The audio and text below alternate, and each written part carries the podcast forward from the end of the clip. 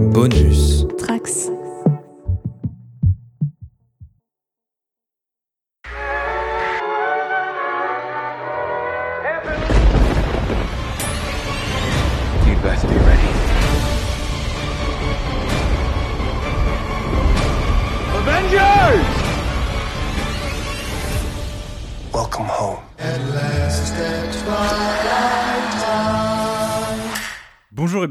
YMCU numéro 24. Euh, non pas pour What If cette semaine, mais une nouvelle fois pour un film du MCU, parce que ça y est, ça ressort. Et cette fois, ça ressort uniquement au cinéma pour Shang-Chi et la légende des 10 anneaux.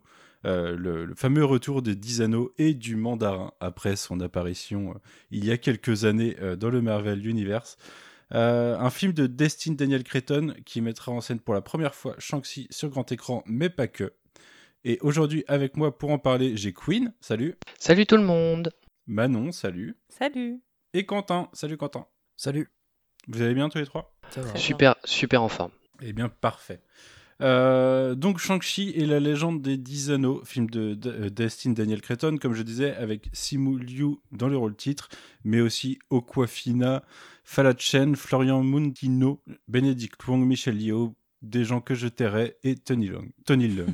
Shang-Chi, donc un film qui a été euh, lancé par euh, Marvel Studios et Kevin Feige pour renforcer la diversité au sein du MCU, qui va introduire le premier super-héros asiatique du MCU. Euh, et ben écoutez, je pense que avant de parler de l'intrigue du film, on va commencer par euh, un petit tour de table classique parce que c'est ce qu'on fait d'habitude avant le résumé. Et je vais vous demander bah, déjà ce que vous attendiez du film parce que je sais qu'on ne l'attendait pas forcément tous. Et ce que vous en avez pensé au final. Et on va commencer avec toi, Manon. Alors, euh, moi, à l'origine, j'attendais vraiment rien de Shang-Chi parce que déjà, je connaissais pas le personnage en comics, on va pas se mentir. Euh, et hum, je connaissais pas forcément, enfin, à part Aquafina, je connaissais pas forcément les gens annoncés au casting. J'avoue que, à mon grand. euh, enfin, c'est contre ma volonté, entre guillemets, je connaissais pas Tony Leung, que tout le monde dit très grand acteur, etc. Promis, je vais voir In the Mood for Love euh, dimanche, donc je vais rattraper euh, un peu tout ça dans ma culture. Mais bref, j'avais pas beaucoup d'attache avec le film. Et puis il y a eu la première bande d'annonce, et euh, là, c'était un peu la douche froide, parce que j'avais trouvé que ça avait vraiment l'air assez nul. Je pense que ça faisait longtemps qu'il y avait une bande annonce du MCU qui m'avait fait aussi peu d'effet si ce n'est un peu d'énervement. Donc euh, pendant un grand moment, euh, j'ai fait ma mauvaise tête sur le film Shang-Chi et j'ai dit voilà, qui peut attendre ce film?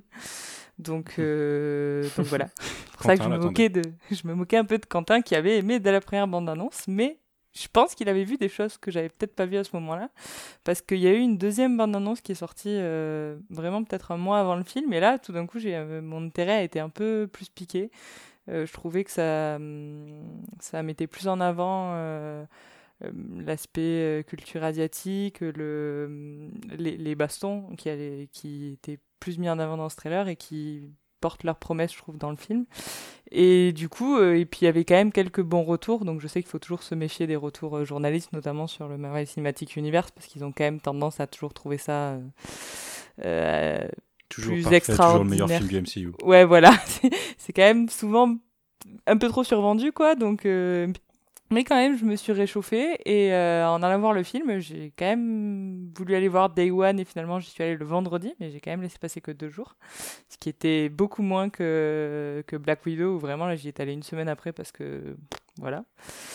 Et tout ça pour dire que euh, je me suis mis devant le film en me disant, à la fois, j'en attends pas grand chose, mais ça a piqué ma curiosité, quoi. Et c'est un peu l'effet que m'a fait le film. euh, je trouve euh, que hum, il est extrêmement. On passe vraiment. Ça dure un peu plus de deux heures. On passe vraiment un bon moment. Euh, je trouve qu'il y a un très bon équilibre entre le- le- la présentation d'un nouveau personnage et, euh, d'un nouvel univers tout en raccrochant au MCU, mais jusqu'aux scènes post-génériques dont on reparlera, je trouve que c'est assez léger et plutôt bien fait. Euh, donc ça, c'est quelque chose que j'ai apprécié. Euh, je trouve euh, que le casting, ça sort très très bien si on enlève peut-être l'acteur principal, mais je trouve que l'alchimie, en tout cas entre les personnages, prend bien. Je l'ai dit, je trouve que la baston, on, est bien. Je, je encore une fois, j'y connais pas grand-chose en film de kung-fu, donc en vrai, mon avis vaut ce qu'il vaut. Mais, en tout cas, moi, j'ai trouvé que ça, faisait quelque chose de nouveau qu'on n'avait pas vu dans le MCU, en tout cas. Euh, donc ça, j'ai beaucoup aimé. J'ai aimé les thématiques, j'ai aimé l'aspect familial du film. J'ai adoré Aquafina beaucoup plus que je ne l'imaginais parce que j'avais très peur après l'avoir vu dans les bandes d'annonces. J'étais là, oh mon dieu, elle va être lourde pendant tout le film. Ça va être terrible parce que j'adore cette actrice. Elle, elle est très drôle, mais j'avais l'impression que que ça allait pouvoir mal tourner. En fait, je trouve que c'est beaucoup mieux dosé que ça avait l'air dans les bandes annonces. Donc encore une fois, je crois qu'il faut vraiment que j'arrête les bandes annonces du MCU en fait. Juste euh, complètement, juste je vais voir les films, ça ira mieux, je pense. Donc, euh, donc voilà, après, il y a des défauts, euh, on y reviendra plus tard, mais qui, qui ont fait que finalement, à, à chaud, en sortant du film, j'étais plus frustrée que rester sur cette impression positive. Tous les trucs positifs, en fait, étaient un peu euh, effacés par la frustration de certains euh, travers du MCU qui revenaient. euh, je reviendrai en détail, mais des, la dernière- le dernier acte du film que je trouve raté à la fois visuellement, mais... c'est c'est trop long et c'est et ça ressort des choses qu'on a déjà vues et ça repart dans des travers du MCU donc voilà le dernier acte je le trouve assez raté donc ça c'était très frustrant. Il y a des aspects au niveau des personnages aussi qui m'ont j'étais là vous auriez pu tellement faire ça ça aurait été trop bien vous êtes passé à, rien du tout de rendre le film très bon. Et en fait là il est juste euh, bien quoi. C'est un bon film du MCU mais c'est tout.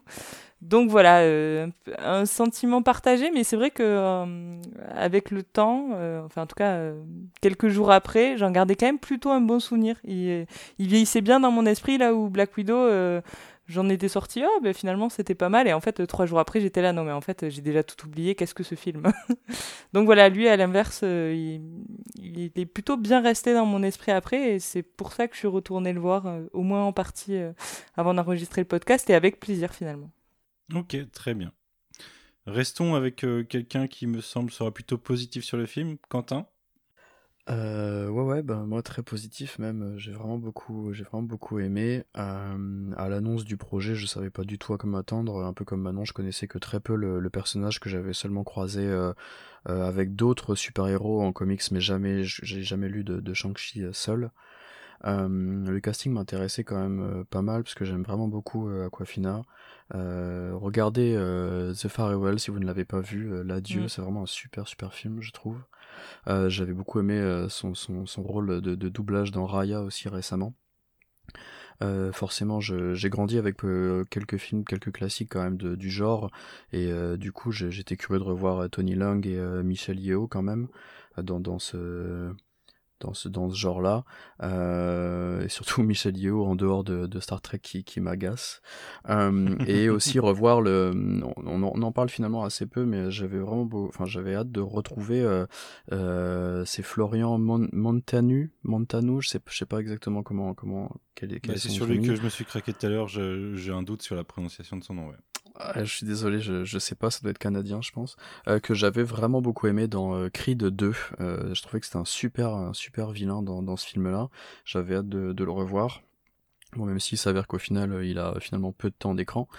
Mais la première bonne annonce, comme l'a précisé Manon, m'avait vraiment bien, bien plu. Il y avait une ambiance qui, me plaisait bien, un truc qui assez léger mais qui, qui avec une qui semblait avoir un, fond assez sérieux quand même et ça me plaisait le la, la cette espèce de de bonhomie de enfin il y a un truc avec euh, que Simulio du coup que je ne connaissais euh, pas du tout euh, qui me plaisait bien dans le peu qu'on en qu'on en voyait. Et en fait euh, je me suis quand même pris une, quand même une claque parce que justement un peu à l'inverse de, Manon je pense qu'on développera tout à l'heure je m'attendais pas du tout à ce que le film aille aussi loin dans son dans son dernier dans son dernier acte en fait.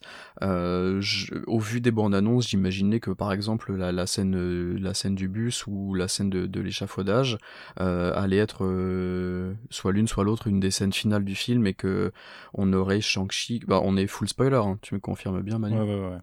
euh, qu'on aurait finalement le, le, le, personnage de Shang-Chi que euh, dans, dans, dans la toute fin du film, dans les dernières scènes, comme on a malheureusement souvent ces derniers temps dans les origin stories. euh, bah, typiquement, euh, c'est peut-être un spoiler, mais je pense que ça gênera personne dans Snake Eyes ré- récemment, parce qu'on est obligé de le comparer quand même. Sont sortis si, si proches, euh, ou je sais pas, Bloodshot dans les trucs nuls de ces derniers temps, voilà.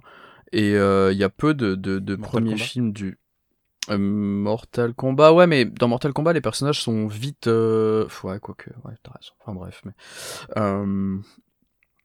Euh, j'aime, il y a très peu de, de oui pardon, il y a très peu de, de, de premiers films du MCU que, que j'aime bien en fait, surtout ces dernières années. Je trouve que c'est vraiment la catastrophe sur euh, sur la plupart. Je suis peut-être un peu dur, mais j'aime vraiment pas euh, le premier film Captain Marvel, le premier film Doctor Strange, euh, Black Widow, on n'en parle même pas. Et du coup, je je suis vraiment très très content de de, de, de ce film-là que j'attendais peu, mais qui me semblait euh, pro- proposer quelque chose de, de, sympa quand même. Et alors forcément, pour, pour rebondir aussi par rapport à Manu, il y a, euh, par rapport à Manon, pardon, il y a forcément les, les travers avec le. Moi, c'est plutôt euh, visuellement, je trouve que parfois c'est un peu moche, mais je crois que je m'y suis fait.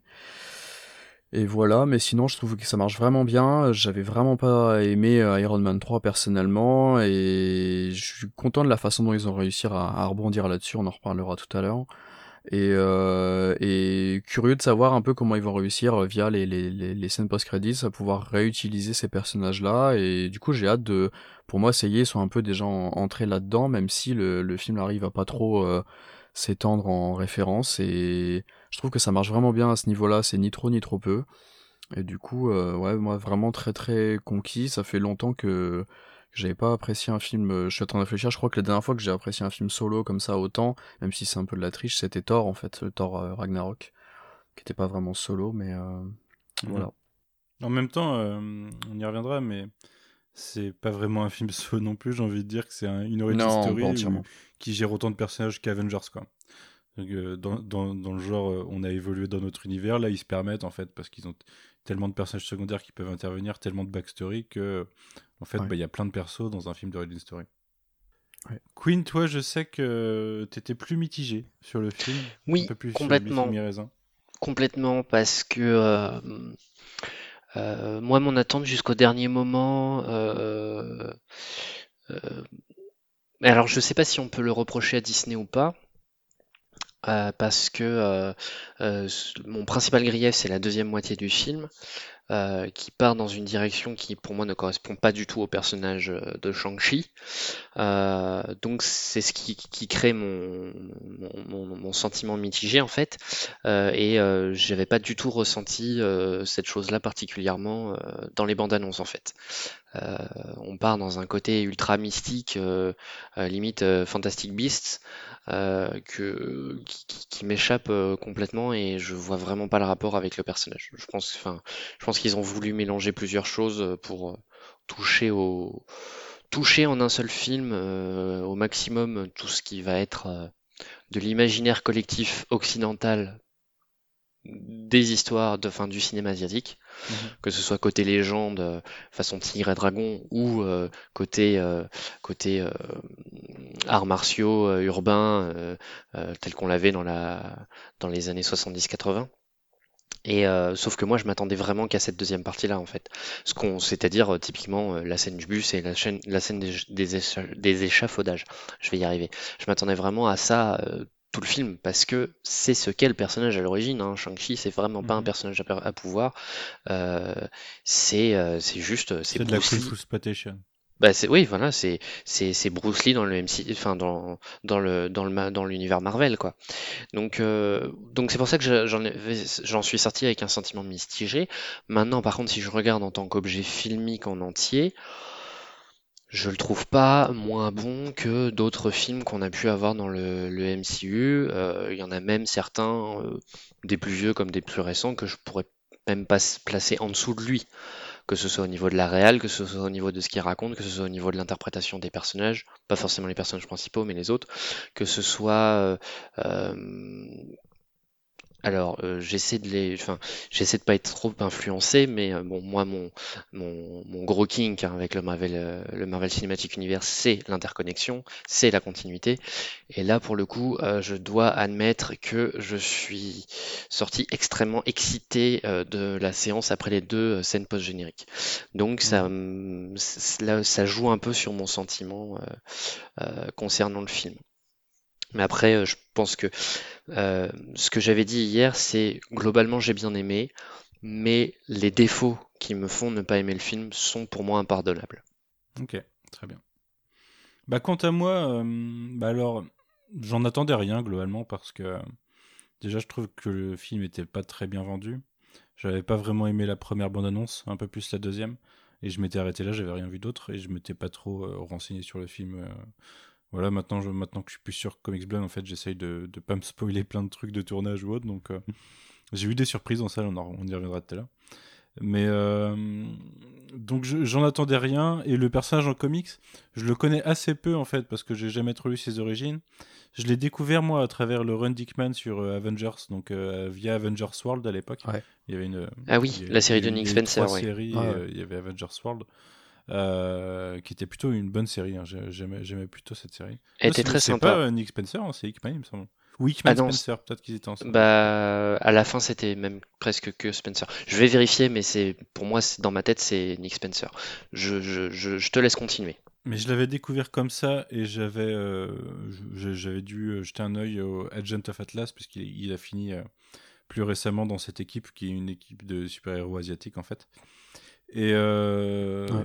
voilà, je le connaissais pas assez pour me faire un préjugé en fait sur le personnage. Et après, euh, s'il m'intéressait pas tant que ça, c'est parce que j'avais peur d'une énième origin story avec la même formule classique de Marvel Studios, euh, qui soit pas forcément euh, le, le film le plus intéressant du monde, mais qui va te positionner le personnage pour la suite, quoi. Et au final, euh, bah, une fois sorti de la salle, et même pendant la séance, j'étais extrêmement conquis par le film, que j'ai trouvé euh, rattrapait euh, pas mal justement la formule classique du MCU, euh, réussissait à faire une origin story, comme je disais, avec pas mal de persos, euh, c'est bien dosé. Ça, on, n'attendra jamais euh, un film de d'arts martiaux asiatiques euh, avec le niveau d'un film d'arts martiaux asiatiques dans le MCU parce que le MCU est pas là pour ça, il est là pour euh, pour mimiquer des genres, voire mimiquer la vue occidentale, comme tu disais, Queen, d'un genre. Et c'est ce qu'il fait, et je trouve qu'il le fait bien. Euh, D'ailleurs, je, pense que, parce que, un peu comme vous, la troisième partie, j'ai pas trouvé mauvaise la troisième partie, par contre, je trouve qu'il y y a des c'est là que c'est la moins bonne, et c'est là qu'il y a des trucs qui sont les plus, euh, les plus chiants et les plus classiques du MCU, dont, euh, dont du, euh, du décor, enfin, déjà, je trouve que l'étalonnage du film est dégueulasse, mais particulièrement sur la fin, avec des décors, c'est c'est- pauvre, quoi. Je pense à, du coup Shang-Chi versus euh, Wenwu devant la devant l'entrée de la grotte quoi. C'est moche, c'est absolument horrible. Et euh, même euh, la scénographie, euh, bah, ça se passe se passe devant une mare quoi. C'est un peu ça manque d'ampleur. Mais ce que je trouve intéressant, c'est que du coup, Destin Daniel Cretton, il est venu faire un film je pense, qui, qui était censé amener cette, cette, enfin, mimiquer justement ce genre qu'on attendait. Et, ce, et je l'attendais pas forcément là-dessus, mais s'occuper de tout ce qui est euh, bah, vivre en tant qu'asiatique de première ou de deuxième génération d'ailleurs, parce qu'il y a euh, entre euh, Shang-Chi et Katie par exemple, ils sont pas, ils ont pas euh, euh, il y en a qui sont nés justement aux États-Unis, euh, qui- c'est le cas de Katie, et euh, Shang-Chi, lui, est né en Chine. Euh, mais euh, je trouve que ça, ça joue bien en fait là-dessus, ça, ça réussit bien. Et ce que je trouve très intéressant, c'est que moi j'avais plutôt aimé Black Widow, mais je trouvais que le film était tué par la formule Marvel Studios. Mais c'est deux exemples de films qui, pour moi, font bien la partie pour laquelle les réalisateurs sont venus et font mal la partie Marvel Studios imposée. Et je pense que je pense que Marvel Studios peut-être au bout d'un moment va en retirer des leçons peut-être et laisser un peu plus de euh, ces réalisateurs sortir de la formule justement, euh, ce qui serait pas mal. Je pense que justement là ça commence à se débloquer, ils, ont un peu plus de lest et ça, se ressent en positif. C'est ce qui fait que pour moi, euh, les deux films, enfin Black Widow et Shang-Chi sont des meilleurs films que des films du MCU d'il y a 2-3 ans par exemple sur la forme. que même, enfin je préfère Shang-Chi à Captain Marvel, même si j'avais plutôt bien aimé Captain Marvel, mais je, je, le trouve plein de défauts et je trouve que Shang-Chi a pas les mêmes. Et du coup voilà, en fait je le trouve. Euh, moi, j'étais très content. J'ai vraiment, euh, vraiment bien kiffé. Euh, moi, j'ai beaucoup aimé Simulio dans le, dans le rôle. J'ai beaucoup aimé euh. Je sais qu'on en parlait en off avant. On y va revenir. Manon Queen, vous étiez pas convaincu par Simulio, mais peut-être qu'il a des côtés inexpressifs parfois, mais en fait, je le trouve bon dans le reste et bon dans le jeu, bon, bon dans le, ouais, enfin, bon dans son rôle en fait. Dans le, mais c'est peut-être pas le Shang-Chi qu'on attendait, mais il est bon dans ce Shang-Chi là. Euh, que dire de plus? Bah Après, j'ai eu, des, eu des bonnes surprises. Euh, mais on en reparlera peut-être plus en détail après. Mais euh, des bonnes surprises sur l'intrigue générale, moi, en, l'occurrence, j'étais plutôt content de ce qui a été fait. Donc voilà, pour moi, ça risque d'être. J'attends Eternals, mais ça risque d'être top 2 des films de cette année. Parce que je le mettrai devant Black Widow et je pense qu'il y a des chances que je le mette devant Spider-Man.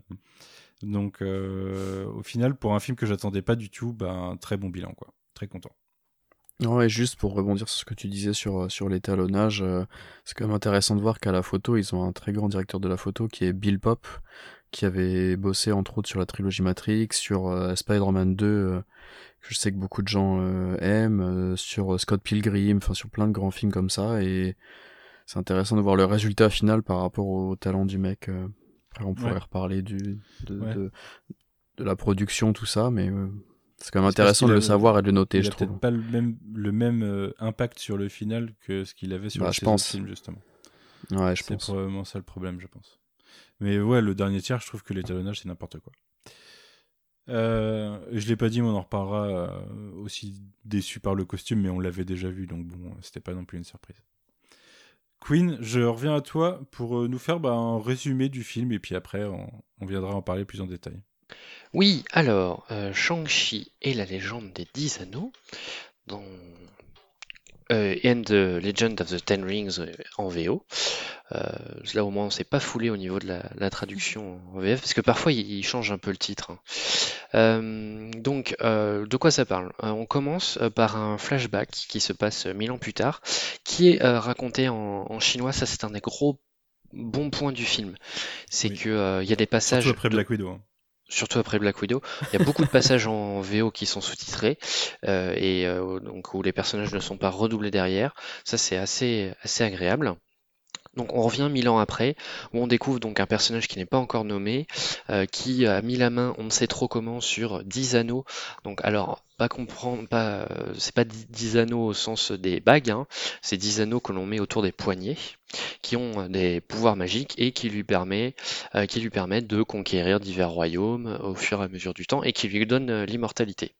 Jusqu'à ce qu'un jour, il euh, cherche à atteindre un village qui s'appelle Talo, en deux mots, euh, et qu'il croise la route d'une protectrice de ce village, euh, qu'il affronte, il perd, et en fait, ils tombent amoureux l'un de l'autre. Et c'est comme ça que le petit Shang-Chi est né. Euh, de nombreuses années plus tard, on découvre un certain Sean qui est euh, voiturier à San Francisco avec sa meilleure amie euh, Katie, donc qui est donc qui est d'ascendance asiatique comme tu disais Manu. Et à un moment, sur la route pour aller au travail, ils se font attaquer dans un bus par un groupe de soldats du groupe terroriste des Dix Anneaux que l'on a croisé dès le premier film Iron Man et euh, organisation d'ailleurs que l'on pensait démanteler euh, euh, à la fin de Iron Man, 3. sauf pour celles et ceux qui ont vu le court métrage All Hail the King, qui montre la véritable organisation des Dix Anneaux, chercher à se venger de, du personnage de Ben Kingsley, mais nous y reviendrons plus tard. Donc, euh, Shang-Chi se fait attaquer, se fait piquer son pendentif qui lui avait donné, été donné par sa maman, et du coup, il en déduit qu'il faut qu'il aille retrouver sa sœur à Macao. Oui, Shang-Chi a une sœur. Donc il va à Macao, il retrouve la trace de sa sœur, non sans se faire bastonner au, passage, et puis finalement son papa, euh, leur papa euh, leur met la main dessus, les amène dans sa forteresse et la suite, on en parlera au fur et à mesure de nos critiques. Ok, très Et c'est à peu près d'ailleurs là que la fin de la qu'on que, que- c'est un peu après euh, là où j'ai couper mon résumé que on, pour euh, donc pour Manon et moi par exemple, c'est là que à partir de là que le film commence à perdre un peu de sa superbe. Hmm. Bah, c'est à partir de là que Manon a dû arrêter tout à l'heure. Exactement, c'est exactement ça. Du coup, c'est pour ça que je vais avoir un avis hyper positif ce soir parce que je n'ai revu que ma partie préférée du film. ok. Et ben c'est parti, on en parle un peu plus en détail. Et euh, bah, j'avais envie de commencer par euh, les, basiques, euh, c'est-à-dire euh, les acteurs. Oui. Parce qu'on en a déjà parlé et vous n'étiez pas convaincu Manon et, et Queen que Simu était tenait le rôle quoi. Ben, si je peux me permettre de commencer, parce que j'ai plein de choses à dire sur le sujet.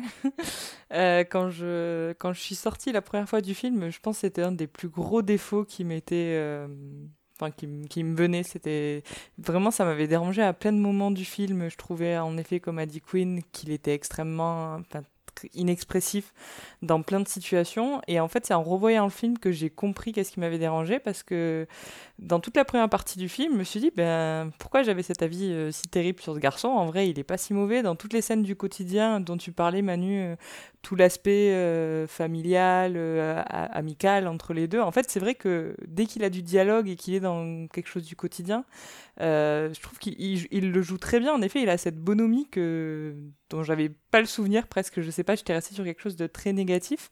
Et en fait, je pense que c'est parce qu'il vient de la comédie et pour le coup, il joue plus ce. Enfin, il joue assez bien ce côté euh, drôle, mais. euh, Enfin, le gars normal, quoi. Tout ça, il le joue bien, mais en fait, je trouve que le film est écrit pour, avec beaucoup de sous-textes et pour faire pas mal parler les silences, notamment dans les relations familiales, dès que ça va toucher à la relation avec sa sœur ou notamment avec son père. Et en fait, dans ce, cette absence de dialogue, Simuliu ne, ne, ne, ne montre jamais d'émotion. Il ne, il, ne peut que jouer, je trouve, des, dialogues, mais il, euh, quand il est dans une scène et qu'il ne parle pas, il, n'exprime rien. Il a, le pauvre, c'est sûrement pas sa faute, mais je trouve que ses yeux n'expriment rien. Il n'est pas. hum, il, il, il transparaît vraiment pas d'émotion et en fait c'est extrêmement dérangeant dans le film qui et c'est un truc que j'ai apprécié dans l'écriture joue beaucoup sur les silences ou des ou le non dit en tout cas. Et, en fait je retrouve pas ce, ce double dialogue chez lui et donc dans mes souvenirs la deuxième partie du film c'est beaucoup plus problématique parce qu'il a il a moins de dialogue il est beaucoup plus euh, renfermé sur lui-même, il est, il est beaucoup plus dans ce côté, il doit avoir l'air enfin il doit passer par plein d'émotions différentes qui passent pas forcément par le dialogue. Et en fait ça, j'avais trouvé qu'il le jouait très mal, jusqu'à peut-être la scène d'affrontement avec son père, la toute première. Euh, je trouve qu'il a un moment où il crie sur son père, où tout d'un coup j'étais là, oui, vas-y, t'y es là, tu, tu le tiens, et en fait il le repère derrière ou euh, dans, tout l'aspect familial en fait je trouve que hum, l'acteur est pas au niveau de ce que de ce que de ce qu'est le personnage que je trouve bien écrit et, et, et, et l'émotion m'a pas toujours a pas toujours fonctionné sur moi parce que je trouvais qu'il le jouait pas assez bien. Là où à l'inverse je trouve que son père l'acteur est vraiment bon ce qui fait que moi l'émotion je l'avais plus pour le père que pour le fils en fait alors que je pense pas que c'est ce que enfin pourtant c'est pour le fils qu'on doit plus s'identifier j'ai l'impression en tant que spectateur en tout cas. Et moi l'émotion je l'avais plus avec le père qu'avec le fils. Et je reviendrai plus tard sur euh, la sœur. C'est sujet. marrant parce que je me permets avant de, de laisser euh, plus euh, parler Queen parce que j'ai pas forcément grand chose personnellement à dire sur le sur l'acteur même si je te rejoins sur sur le, ce que tu viens de dire sur le père là par exemple mais euh, je trouve ça par rapport à ce que tu dis je me demande s'il n'y a pas aussi un peu le de, de- du réalisateur en fait parce que euh, dans ces autres films, je trouve qu'il y a un peu ce genre de problème par rapport au silence et au dialogue et à la. Je pense qu'il n'est pas un très bon directeur d'acteur en fait. Je pense à Just Mercy avec qui était sorti il y a un- deux ans, je crois, avec Michael B. Jordan et, et Brie Larson. euh, Il y a un peu ce genre de, il y a les mêmes problématiques, je trouve, ou même dans euh, The Glass Castle, qui était aussi avec Brie Larson, qui date d'un an avant, je crois. euh, Il y a des passages où ça fonctionne bien, mais la plupart du temps, les acteurs, j'ai l'impression qu'ils sont pas hyper bien dirigés. Et je me demande si ça vient pas de, du réalisateur, qui est quand même un, un assez jeune euh, réalisateur. Je crois qu'il a que 4 ou ça doit être son cinquième film, Shang-Chi, il me semble. Il y avait aussi euh, Short Term 12, qui était vraiment chouette. aussi. Euh, ça me dit rien. C'est avec Brie Larson aussi, il me semble. Ah, ok, d'accord. Euh, mais peut-être que ça pourrait être ça et, et pas forcément. euh, Oui, bah States of Grace, c'est euh, Short Term euh, 12. Je pense qu'on Oui, parle du même oui. film en fait, Oui, qui était vraiment, qui était vraiment, qui était vraiment chouette. Et c'est peut-être que c'est c'est plus de sa faute à lui euh, que que de la faute de l'acteur. Je sais pas. Je sais de- je pense que c'est une bonne explication et c'est peut-être un combo. Lui aussi, c'est un jeune acteur. Finalement, il n'est pas acteur depuis très longtemps. Là où, dans le casting, il y a quand même. euh, alors, pas la sœur, je crois que c'était son premier rôle, mais dans les rôles des, notamment de, des parents, euh, c'est des acteurs qui, pour le coup, ont des années et des années d'acting et pour le coup, qui peut-être ont plus réussi à, à trouver le, le bon ton et les. Enfin, se sont plus dirigés tout seuls, quoi. Quinn, tu voulais réagir sur Simulio du coup? Oui, euh, alors j'avais dit, euh, j'avais dit aux antennes avant l'émission, effectivement, que je trouvais euh, son interprétation assez fade. Alors, c'est à relativiser avec le fait que j'avais vu le film en, VF, donc souvent ça ne, ça n'aide pas à, à rendre complètement hommage à la, à la, à la prestation d'un acteur. Euh, là, en, en t'écoutant parler, euh, Manon, et en essayant de me remé- remémorer le film, je me suis rappelé du passage euh, qui se veut extrêmement, enfin qui se veut émouvant et un peu tragique, où donc il avoue à, à Katie que en réalité, dans le passé, il s'était pas dégonflé, mais il avait bien mené à bien, mené jusqu'au bout la mission que lui avait confiée son père, hein, qui était un, un assassinat. Et et j'ai trouvé ça très très très vite, très très creux. Il y, c'était, il y, avait pas d'émotion en fait. Euh, euh, il y en avait presque plus euh, dans le regard et dans le, le, visage de d'Okwafina dans cette scène que euh, dans euh, dans que que chez Si- Simuliu. C'est assez c'était assez dérangeant. Et, ce qui m'a amené à, à dire tout à l'heure en plaisantant, et je vais le redire ici, que je trouvais presque les personnages de What If plus expressifs que Simuliu dans, dans Shang-Chi. Voilà. Ok, très bien. Ben, on peut parler de son, de son opposé, du coup, dans le film, avant de revenir sur Aquafina, je pense aussi. Euh, Tony Leung, dans le rôle de Wenwu, le père, du coup, de, de Shang-Chi et, j'ai oublié le nom de ça, c'est encore, Xia, Euh, Xu Xianying. Xu Shani. Et, bah, qui veut, qui veut se lancer sur Tony Leung? Bah, je veux bien continuer. Bah, vas-y. Parce que tu vois, pareil, en écoutant Manon, qui, parlait justement de la, prestation de Tony Leung, euh, et, ce qu'on pouvait ressentir, euh, pour moi, c'est un- une erreur de casting. Non pas qu'il ce soit un, pas un bon acteur, au contraire, c'est un excellent acteur et il véhicule beaucoup de, beaucoup de choses, mais du coup, on en perd totalement le côté que bah, c'est un salaud de base à l'origine, quoi, le personnage. Et enfin, il y a plein de choses qui nous, qui, qui sont dites, que ce soit dans le passif de, de Milan, que ce soit après dans, dans certains de ses autres actes. Euh, il est trop gen- En fait, son, son visage et les moments touchants avec lui sont beaucoup trop touchants et beaucoup trop gentils pour en faire un méchant pas en la terrifiant. rédemption. Non, mais au-delà de, au-delà de rédemption, je veux dire, il y a, euh, si tu veux, euh, limite, euh, les passages dans Iron Man 3 euh, avec euh, Ben Kingsley quand il est juste filmé dans les films de propagande, là, Mhm. je le trouvais plus charismatique et terrifiant en tant que leader terroriste que la plupart des scènes où Parce que c'était un Euh, leader terroriste. Ouais. non, mais la plupart des scènes où Tony Leung se veut être un méchant, euh, euh, ou alors ou alors enfin ou alors justement ils ont trop insisté sur les passages où il a eu sa rédemption justement avec son histoire d'amour avec la mère de Shang-Chi et de et de Xialing euh, et, et du coup enfin c'est enfin je, je n'y ai pas cru en fait à ce, à ce méchant. Euh, ce qui rend d'ailleurs en plus son sacrifice final hyper logique, hyper attendu et euh, pas si. Enfin, il y, y a moins le côté choc en fait. Euh, euh, souvent, c'est un, scénar- c'est un, c'est un ressort scénaristique quand même assez classique. Ce coup du méchant qui a, euh, enfin, on le connaît très bien, hein, c'est Dark Vador à la fin de euh, Darth Vader à la fin de, de, de- du Retour du Jedi, euh, Octopus à la fin de Spider-Man 2. ou Octopus à la fin, fin de Spider-Man 2. Ces deux-là, euh, ces deux retournements qui sont ic- iconiques dans le, dans le cinéma. euh, là, celui-ci, il tombe à plat. Enfin, il, était presque attendu. Euh, Il y a euh, euh, ce moment où Shang-Chi reprend le dessus en adoptant les techniques d'ar- d'arts martiaux de sa mère, qui, a, ce côté un peu dense qu'on voyait au tout début du film, bah ok, bah ça y est, bah maintenant faites-vous un câlin quoi les mecs. Mais euh, moi, je suis d'accord avec ta lecture du film, mais du coup, j'en retire pas les mêmes choses. Moi, ça. En fait, c'est ce que j'ai adoré dans le personnage.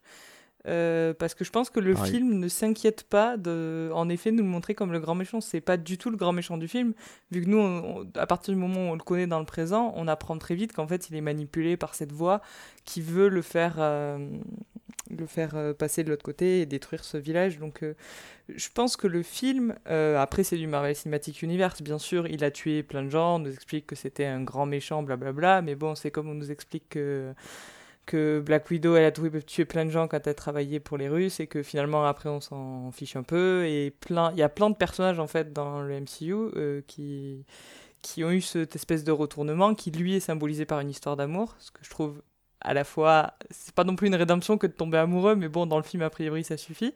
Mais en tout cas moi je me suis pas arrêtée là-dessus et j'ai vraiment apprécié ce personnage qui est développé autour de ses liens familiaux, de son rapport avec ses enfants et à sa femme. Bon, certes, décédée, ce qui est quand même un trope un peu énervant, mais bon, c'est plutôt très bien joué dans le film. Donc, euh, donc en fait, j'ai beaucoup aimé ça. Et après, et je te rejoins quand même aussi sur un deuxième truc qui fait que son sacrifice, on le voit trop venir. Et du coup, ça fait partie des choses qui m'ont frustré, très énervé et que j'ai trouvé très MCU de se débarrasser du personnage en le faisant mourir au milieu du film de façon un super attendue, deux c'est se priver d'un personnage qui pouvait être intéressant dans la suite parce que justement il était dans cette zone grise où moi je le vois jamais comme un grand méchant. Mais, euh, mais justement comme un personnage qui aurait pu être super intéressant de continuer à voir dans la suite du MCU en fait. Donc c'est quelque chose qui m'a grandement énervé. Oui, oui. Mais enfin, que ce soit le traitement de ce personnage, que ce soit le traitement de l'organisation euh, Les Dix Anneaux, euh, que ce soit le ton du film en général, euh, si je, je reviens sur ma critique de tout à l'heure, hein, mon impression générale sur le film, enfin, pour moi on passe complètement à côté des éléments qui auraient pu être les plus intéressants sur la durée en fait. Euh, alors là, je, je dévie peut-être complètement de- du sujet parce qu'à l'origine on parlait de Tony Leung, mais je le dis maintenant, on développera peut-être après. Euh, le choix qu'ils ont fait pour lier Shang-Chi à l'univers du MCU se base sur un artefact magique, là où moi je l'aurais fait par tout le reste. Euh, surtout avec, euh, avec ce qu'on a pu voir dans, la série télé Falcon and, Winter Soldier. On avait là l'opportunité éventuellement Bon, après, peut-être que c'est contrebalancé avec la dernière scène post-générique, mais enfin, bon, bref. Euh, toujours est-il que euh, il y a, enfin, j'ai beaucoup de frustration sur toute la partie antagoniste du, du film, euh, et, et ça passe notamment par le jeu de Tony Leung et ce qu'on lui fait jouer et l'histoire qu'on raconte avec, avec lui. mais il le joue super bien ce papa faudra en revenir au jeu de Tony Leung je trouve que le côté papa Ouais, ouais. euh, complètement euh, ben, dé- dépassé par ce qui lui est arrivé, en, enfin, en dépression complète et, et qui sait pas du tout gérer la relation avec ses enfants, y compris quand ils étaient enfants d'ailleurs. euh, Je reparlerai plus tard de la relation qu'il est censé avoir avec sa fille, qui est sous-développée dans le film. Mais, mais, mais l'acteur, il, il apporte tout ça, c'est- c'est- c'est- cette complexité de rapport humain qu'on a quand même rarement dans le MCU, je trouve que... Mais tu, tu, tu- tu Ouais. l'as dit, il le joue trop bien. Mais moi Ah j'aime ouais, Il le joue trop bien. Moi, Et- je sais pas, j'étais plutôt convaincu parce que je- j'étais assez content en fait qu'il n'y ait pas vraiment d'antagoniste, mais que ce soit une histoire de. D'habitude, j'aime pas les, euh, les, les, problèmes à cause d'un malentendu. Là, c'est presque un- une histoire de malentendu qui fait qu'il est méchant, mais en fait, euh, je trouve ça presque risqué de la part de Disney de nous le présenter comme pas vraiment méchant. Euh, il, avait, il avait réussi à se ranger. Euh, c'est presque Wolverine. Il a réussi à se ranger. On a tué sa femme et du coup, il ressort les griffes. Là, il ressort les anneaux de sa, de boîte, quoi. Et, et derrière, il y a un truc qu'il manipule pour le faire vriller.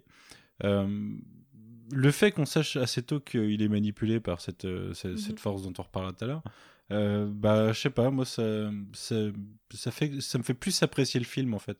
Si ça avait été un Ouais. méchant euh, euh, lambda euh, Obadiah, euh, je me serais fait chier, quoi. Ça, ça aurait été. euh, ça, bah, en fait, c'est ça que je, que, auquel je m'attendais et c'est ça que j'ai pas eu, donc je suis assez content de ça. Ouais, je rejoins carrément Manu là-dessus. Ouais. Bon, Moi, je pense qu'on aurait et- pu en faire un, un Zemo. Mm, Ouais. Ouais. Enfin, Zemo a pas convaincu tout le monde, hein, donc euh, compliqué. Ah, pas mais c'est pas, c'est assez logique. je, suis désolé pour vous. Et, et, et au vu de, au vu de, des, des, de bandes annonces, moi je m'étais ben, un peu comme Manu, j'avais essayé de, de, de pas trop me renseigner quand même sur le film, euh, mais on, on comprenait quand même clairement dans les deux bandes annonces que que c'était le père qui allait être le, le vilain et qu'il y avait ce personnage, on n'en a pas parlé, mais euh, ce personnage masqué. Alors là sur la fiche IMDb, je crois qu'il s'appelle Death Dealer, c'est ça? Le, le comment il s'appelle le- l'homme de main masqué là, je sais, je sais pas exactement son nom. Le, le kabuki. hein. Ouais, ouais. Et, et je me suis dit, ouais, bah en fait, ce personnage-là, ça va être le classique euh, personnage qui, va euh, qui va être un peu l'alter ego maléfique de de de, de Shang-Chi et il y aura tous les tous les tous les problèmes classiques euh, daddy issues du du MCU avec le avec le papa euh, vilain. Et au Ah, les final, je bandes part- transparaissaient ça. Enfin, tra- transpiraient Ah, ça. carrément. Carrément. Et, et du coup, je trouvais qu'on partait de loin par rapport à ça, et au final, le rendu est quand même euh, très très propre par rapport à...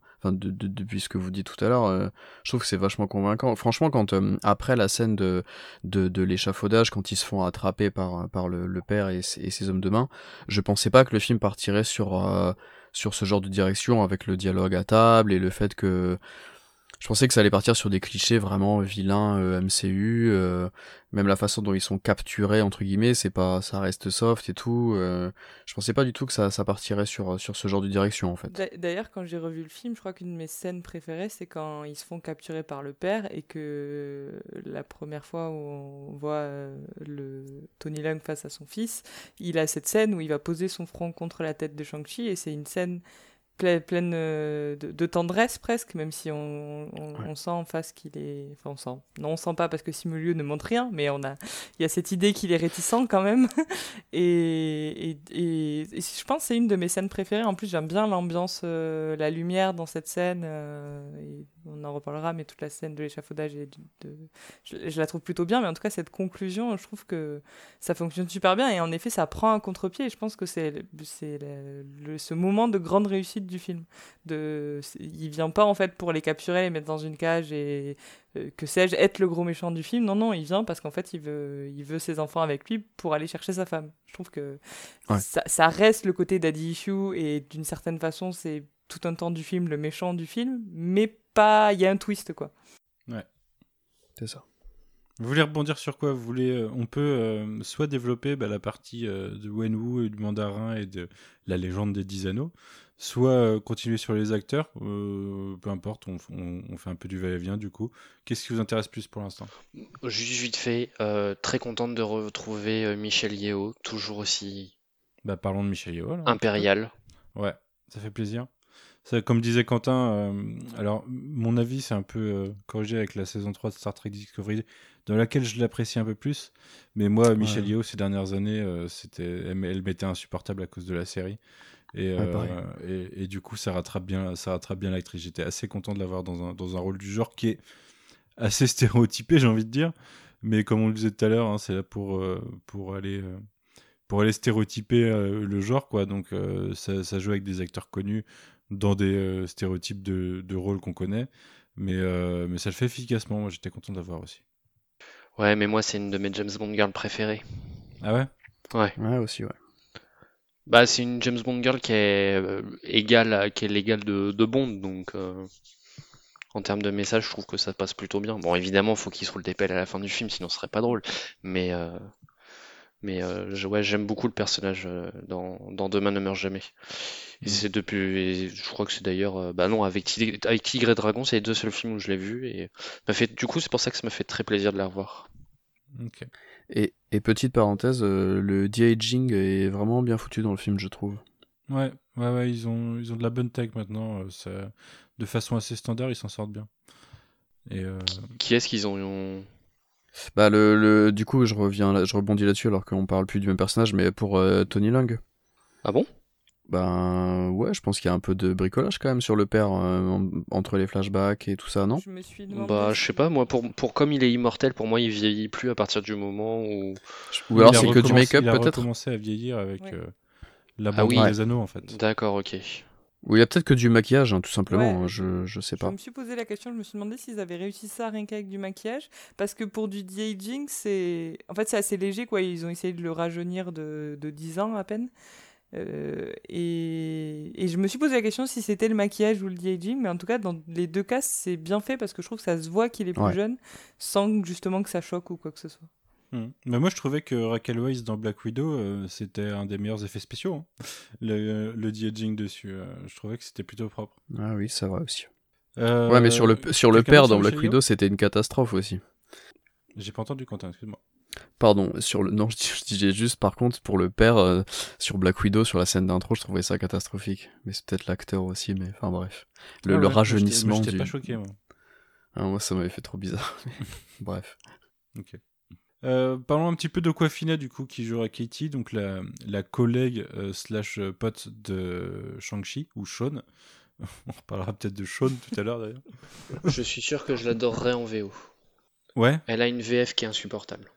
ouais, bah, si tu voulais parler VF, d'ailleurs, enfin, nous, nous parler un peu de Bah, VF, et tu nous as parlé spécifiquement d'elle tout à l'heure. Ouais, je trouve, enfin pour Shang-Chi et pour, pour euh, Katie, euh, donc euh, pour le doublage de Simu Liu et de Aquafina, je trouve que ça ça va pas. Ça, les voix ne.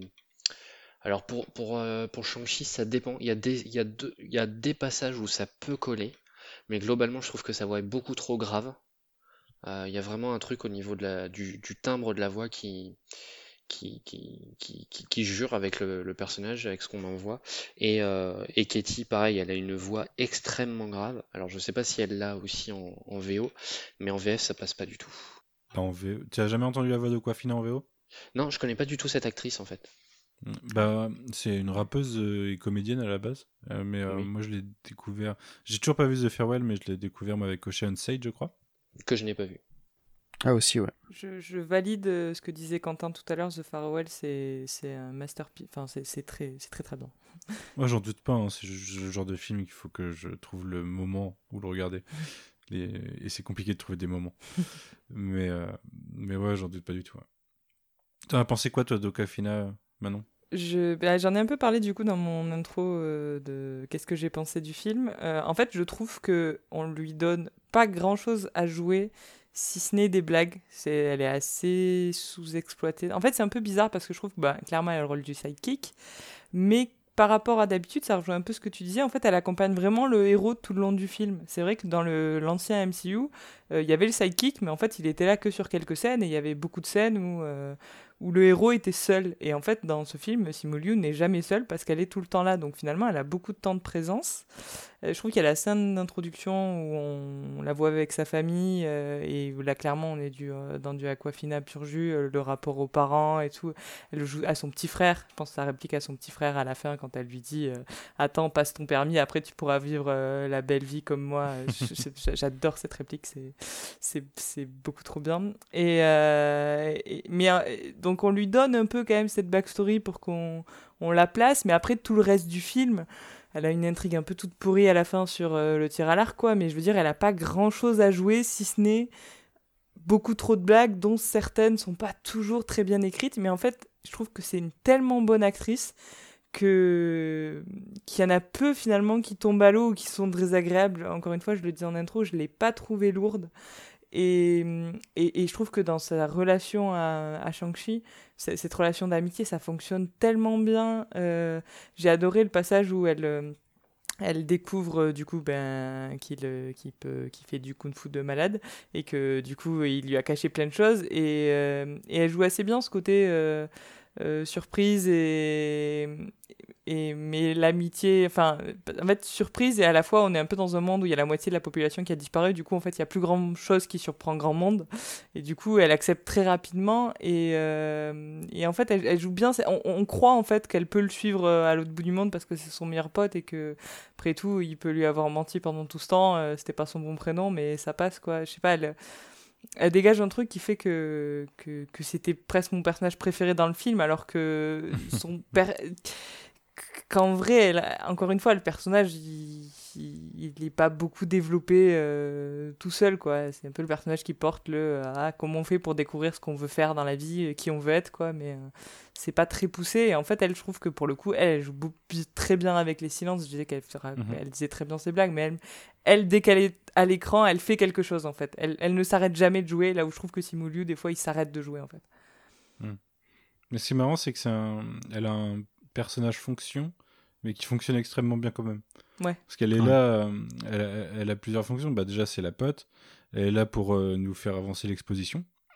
Elle est là pour que des fois ça parle anglais parce que elle, elle parle pas chinois et du coup ça justifie qu'il parle en anglais avec elle. Ça, c'est super. Genre quand bien. ils arrivent au village, bah au final ils se rendent Michel Yeo là, elle se rend compte que que elle parle pas anglais et du coup qu'elle parle pas chinois et du coup il parle en anglais à partir de là quoi. Donc elle a elle, elle a plein de fonctions comme ça. Elle a aussi euh, j'en parlais tout à l'heure mais la fonction euh, le, le contraste entre euh, entre américains seconde génération ou première génération où elle va nous enfin elle, apporte un contraste dans la façon dont bah, dont cette seconde génération vit sa vie d'américain en fait Mhm. euh, et son rapport à son passé asiatique et du coup euh, du coup c'est beaucoup de fonctions mais qui fonctionnent de, le mieux que j'ai vu je pense de tous les personnages secondaires du MCU jusque là quasiment Mhm. parce que souvent, il y a toujours un trait qui est un peu trop forcé. Là, peut-être que le coup de, de qu'elle devienne super archer en, en, en 7, heures d'entraînement, peut-être un peu beaucoup. Mais, euh, mais sinon, je trouve que ça marche bien. Et puis, elle, a, elle apporte un bon humour. euh, euh, c'est, c'est ce que j'attendais hein, quand j'ai vu que, enfin, quand j'ai su qu'Okwafina était casté. Je m'attendais à ce qu'elle vienne à ce que ce soit un personnage comme ça, en fait. Je m'attendais à ce que ce soit ça. Et euh, c'est d'autant plus fort d'ailleurs que c'est, elle, fait ce qu'on attend, mais elle le fait bien. Et je trouve que son humour marche bien la plupart du temps. Là où euh, beaucoup de gens disaient que dans Black Widow, l'humour marche un coup sur deux ou un coup sur trois. Là, je, le trouve un peu plus efficace euh, sur ce film-là. Moi, la, la scène où, euh, où Shang-Chi lui dit son vrai nom, justement, qui s'appelait Sean et qu'en fait c'est Shang-Chi, et sa réaction, euh, ça ça m'a tué. C'est c'est un des trucs les plus drôles du film pour moi. Mais euh, Ouais. ouais, ouais, en, tout- en tout cas, euh, j'adore sa voix en plus en VO. Alors Queen, euh, revois-le en VO quand tu pourras. Mais euh, elle, a, elle a une pure voix qui fonctionne vachement avec son jeu, je trouve. Et du coup, euh, du coup ouais, un vrai bon personnage et un, un vrai, euh, un vrai kiff en actrice en tout cas. Et, et leur relation, euh, ça c'est frais, ça change. Je trouve ça, ça, ça marche, ça, ça fonctionne bien. On n'a pas l'habitude de voir euh, des amis euh, comme ça, tout, enfin sur tout un film en entier, euh, Mhm. euh, non-stop. euh, on y croit vraiment. En plus, je trouve que ça change. Dans la MCU, on n'a pas ce genre de, de choses et, Et on verra ce qu'ils en font plus en tard. plus. Ouais, en plus, ouais, voilà, c'est ça. Et jusqu'à ce qu'elle reste, jusqu'à ce qu'elle reste dans sur la scène post-credits en plus, c'est cool. Il y a des trucs, je trouve, que ça me rappelle un peu euh, Ant-Man, mais avec des curseurs un peu moins poussés dans, certes, dans l'humour, dans la relation. euh, parce que c'est aussi deux branleurs, en fait. euh, Shang-Chi Ah. et Katie. Euh, c'est des, des branleurs dans leur vie, en fait. hein, et, et je trouve que ça marche bien. En fait, ça me, ça me perturbe pas. J'arrive, j'arrive à le voir en héros à la fin du film. Euh, sans que ça me perturbe qu'il aille faire du karaoké avec Wong après quoi. C'est, c'est- c'est- je trouve que ça marche, ça me fait rire et, et je suis assez content d'avoir ce type de personnage dans la MCU en fait et ce type de relation et pas des euh, Darcy de Thor ou des trucs comme ça où c'est un peu plus compliqué quoi, où les curseurs sont poussés beaucoup trop haut. Chut, chut, chut, chut. Et, et- Attention avec Darcy. J'aime beaucoup Kate Dennings, mais Darcy c'est pas toujours facile. Dans Thor en tout cas. et, Ouais, euh, et- pas, pas et pour, forcément pour dans revenir sur ce mais dans Thor.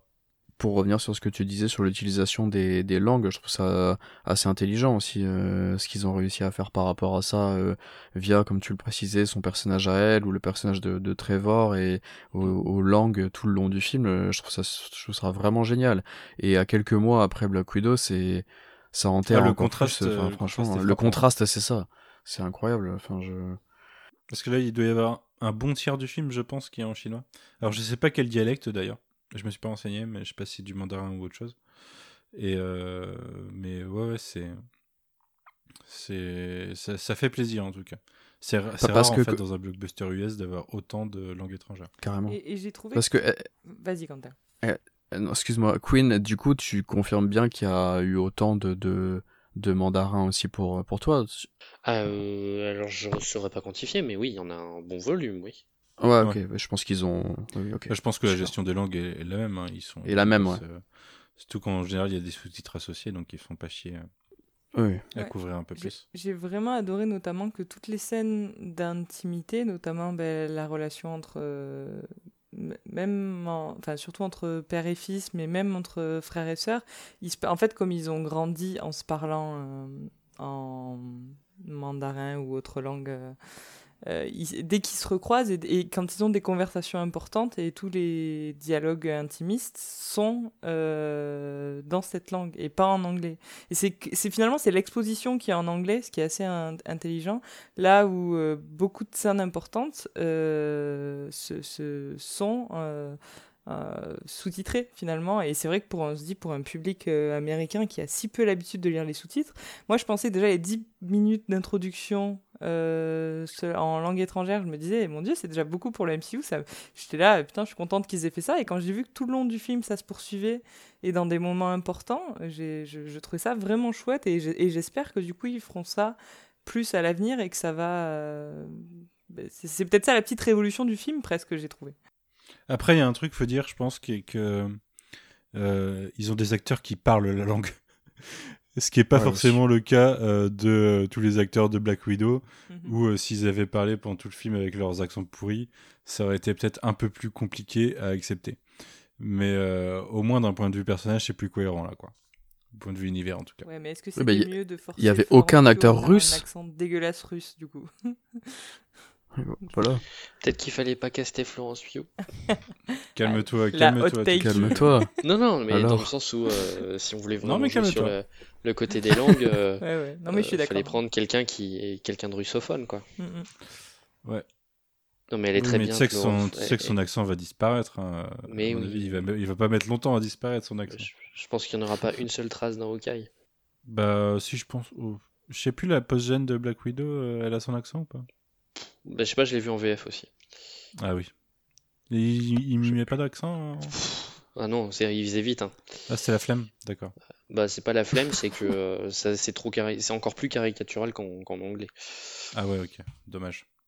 Euh, passons un, un, instant sur euh, Shu Xialing, euh, donc qui est joué par Menger Alors c'est Xialing hein, son prénom, Shu c'est le nom de famille. Hein. C'est le nom de famille de tous les personnages. Ouais. Ok. Euh, interprété par Menger Zen. Alors je, Zeng, alors je sais pas comment ça se prononce son, son prénom. Alors je, crois que, alors je crois que le ZH c'est un jeu. Ça se prononce comme un jeu. Ou Jang, un truc comme ça. Mais je, je mettrai pas ma main au feu et mais, euh, mais je crois que ça se prononce euh, de, cette façon. Excusez-nous pour toutes les prononciations. Et encore, et encore euh, si tu regardes bien les passages en, en dialecte, le, quand, il, quand il prononce le, le, prénom de Shang-Chi, par exemple, ça fait pas du tout Shang-Chi comme nous on le prononce, nous. Hein. Ouais, ouais, ouais, Donc, la, la, prononciation dans les dialectes de, à consonance chinoise sont, sont vraiment très particulières et c'est très difficile d'y voir quelque chose de, de, phonétique pour nous, en fait. Mm. En tout cas, c'est son premier rôle et elle interprète du coup la sœur de Shang-Chi, euh, qui n'a pas eu le même passé que lui, malheureusement, qui s'est pas enfui au même moment. Et euh, qu'est-ce que vous avez pu penser du, de l'actrice et, euh, et, de son rôle? Manon, je commence avec toi. J'avoue que j'ai pas été très très fan de l'interprétation de l'actrice mais pour le coup, je le mets au moins en partie sur euh, le dos de l'écriture du personnage que je trouve vraiment raté. Ouais, moi, c'est surtout ça le problème aussi. Ouais. Je, je pense qu'elle elle est écrite, pour... elle est forcée pour être euh, un peu le cliché de la, la meuf forte qui. Euh... de la femme forte qui a dû se. Donc, qui s'est endurcie parce qu'elle a été, euh, en l'occurrence, ultra maltraitée. Enfin, c'est même pas maltraitée par son père, c'est carrément ignorée par son ignorée, père. Ouais et puis maltraitée par son environnement, puis abandonnée par son frère. Enfin bref, elle a vraiment le, enfin, une vie assez horrible et du coup quand on la retrouve, il faut qu'elle soit cette euh, femme forte qui euh, qui euh, marche la tête haute et, enfin, à ce côté au-dessus des enfin ce côté froide quoi, si je veux résumer. Et du coup, elle joue euh, ce- côté froide, elle joue tellement que elle aussi j'ai un peu du mal à lire ses émotions en fait.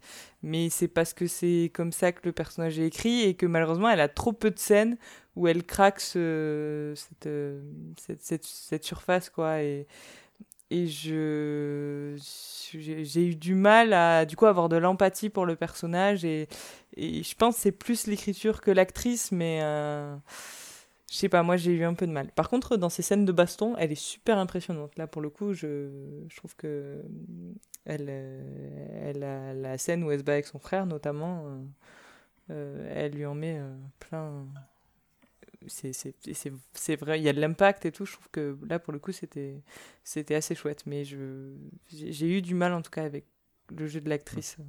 Moi, je suis assez d'accord. euh, Enfin, le jeu d'actrice, je le trouve pas mauvais. Euh, c'est l'écriture du personnage là où euh, je trouve que Wenwu, euh, j'étais agréablement surpris. On- je trouve qu'on tombe plutôt dans le cliché avec elle, en effet, dans ce qu'ils essayent d'en faire. euh, D'ailleurs, la deuxième post générique euh, force encore plus le trait. Mhm. Ah, c'est horrible. Je Euh, déteste cette pause générique. Ah, Ah, bah, c'est- Ah ah non, moi je la trouve dégueulasse. ouais. J'entends depuis tout à l'heure que tu es très excité avec cette pause générique. Moi, j'ai. En fait, je Ah pense non, non, ça moi, me j'ai l'impression de voir une page générique de, de Iron Fist sur Netflix, tu vois. Ouais. ah, J'ai pas envie de voir ça euh, au cinéma. euh, je, je, je- je trouve pas ça intéressant en fait. Ça, ça indiquerait. C'est un peu la, la post-gène de Mordo dans Doctor Strange, euh, Oui. dont sais en plus ils en feront rien. Bah Ouais. ouais, je, je m'en bats les couilles quoi. Je- désolé, mais je la trouve nulle cette post-gène. Je- mais, en fait, pour revenir plus profondément sur ce qui me dérange avec le personnage, en fait, c'est que elle a toute l'histoire, le background dont- que j'ai évoqué tout à l'heure, et en fait, elle retrouve son frère.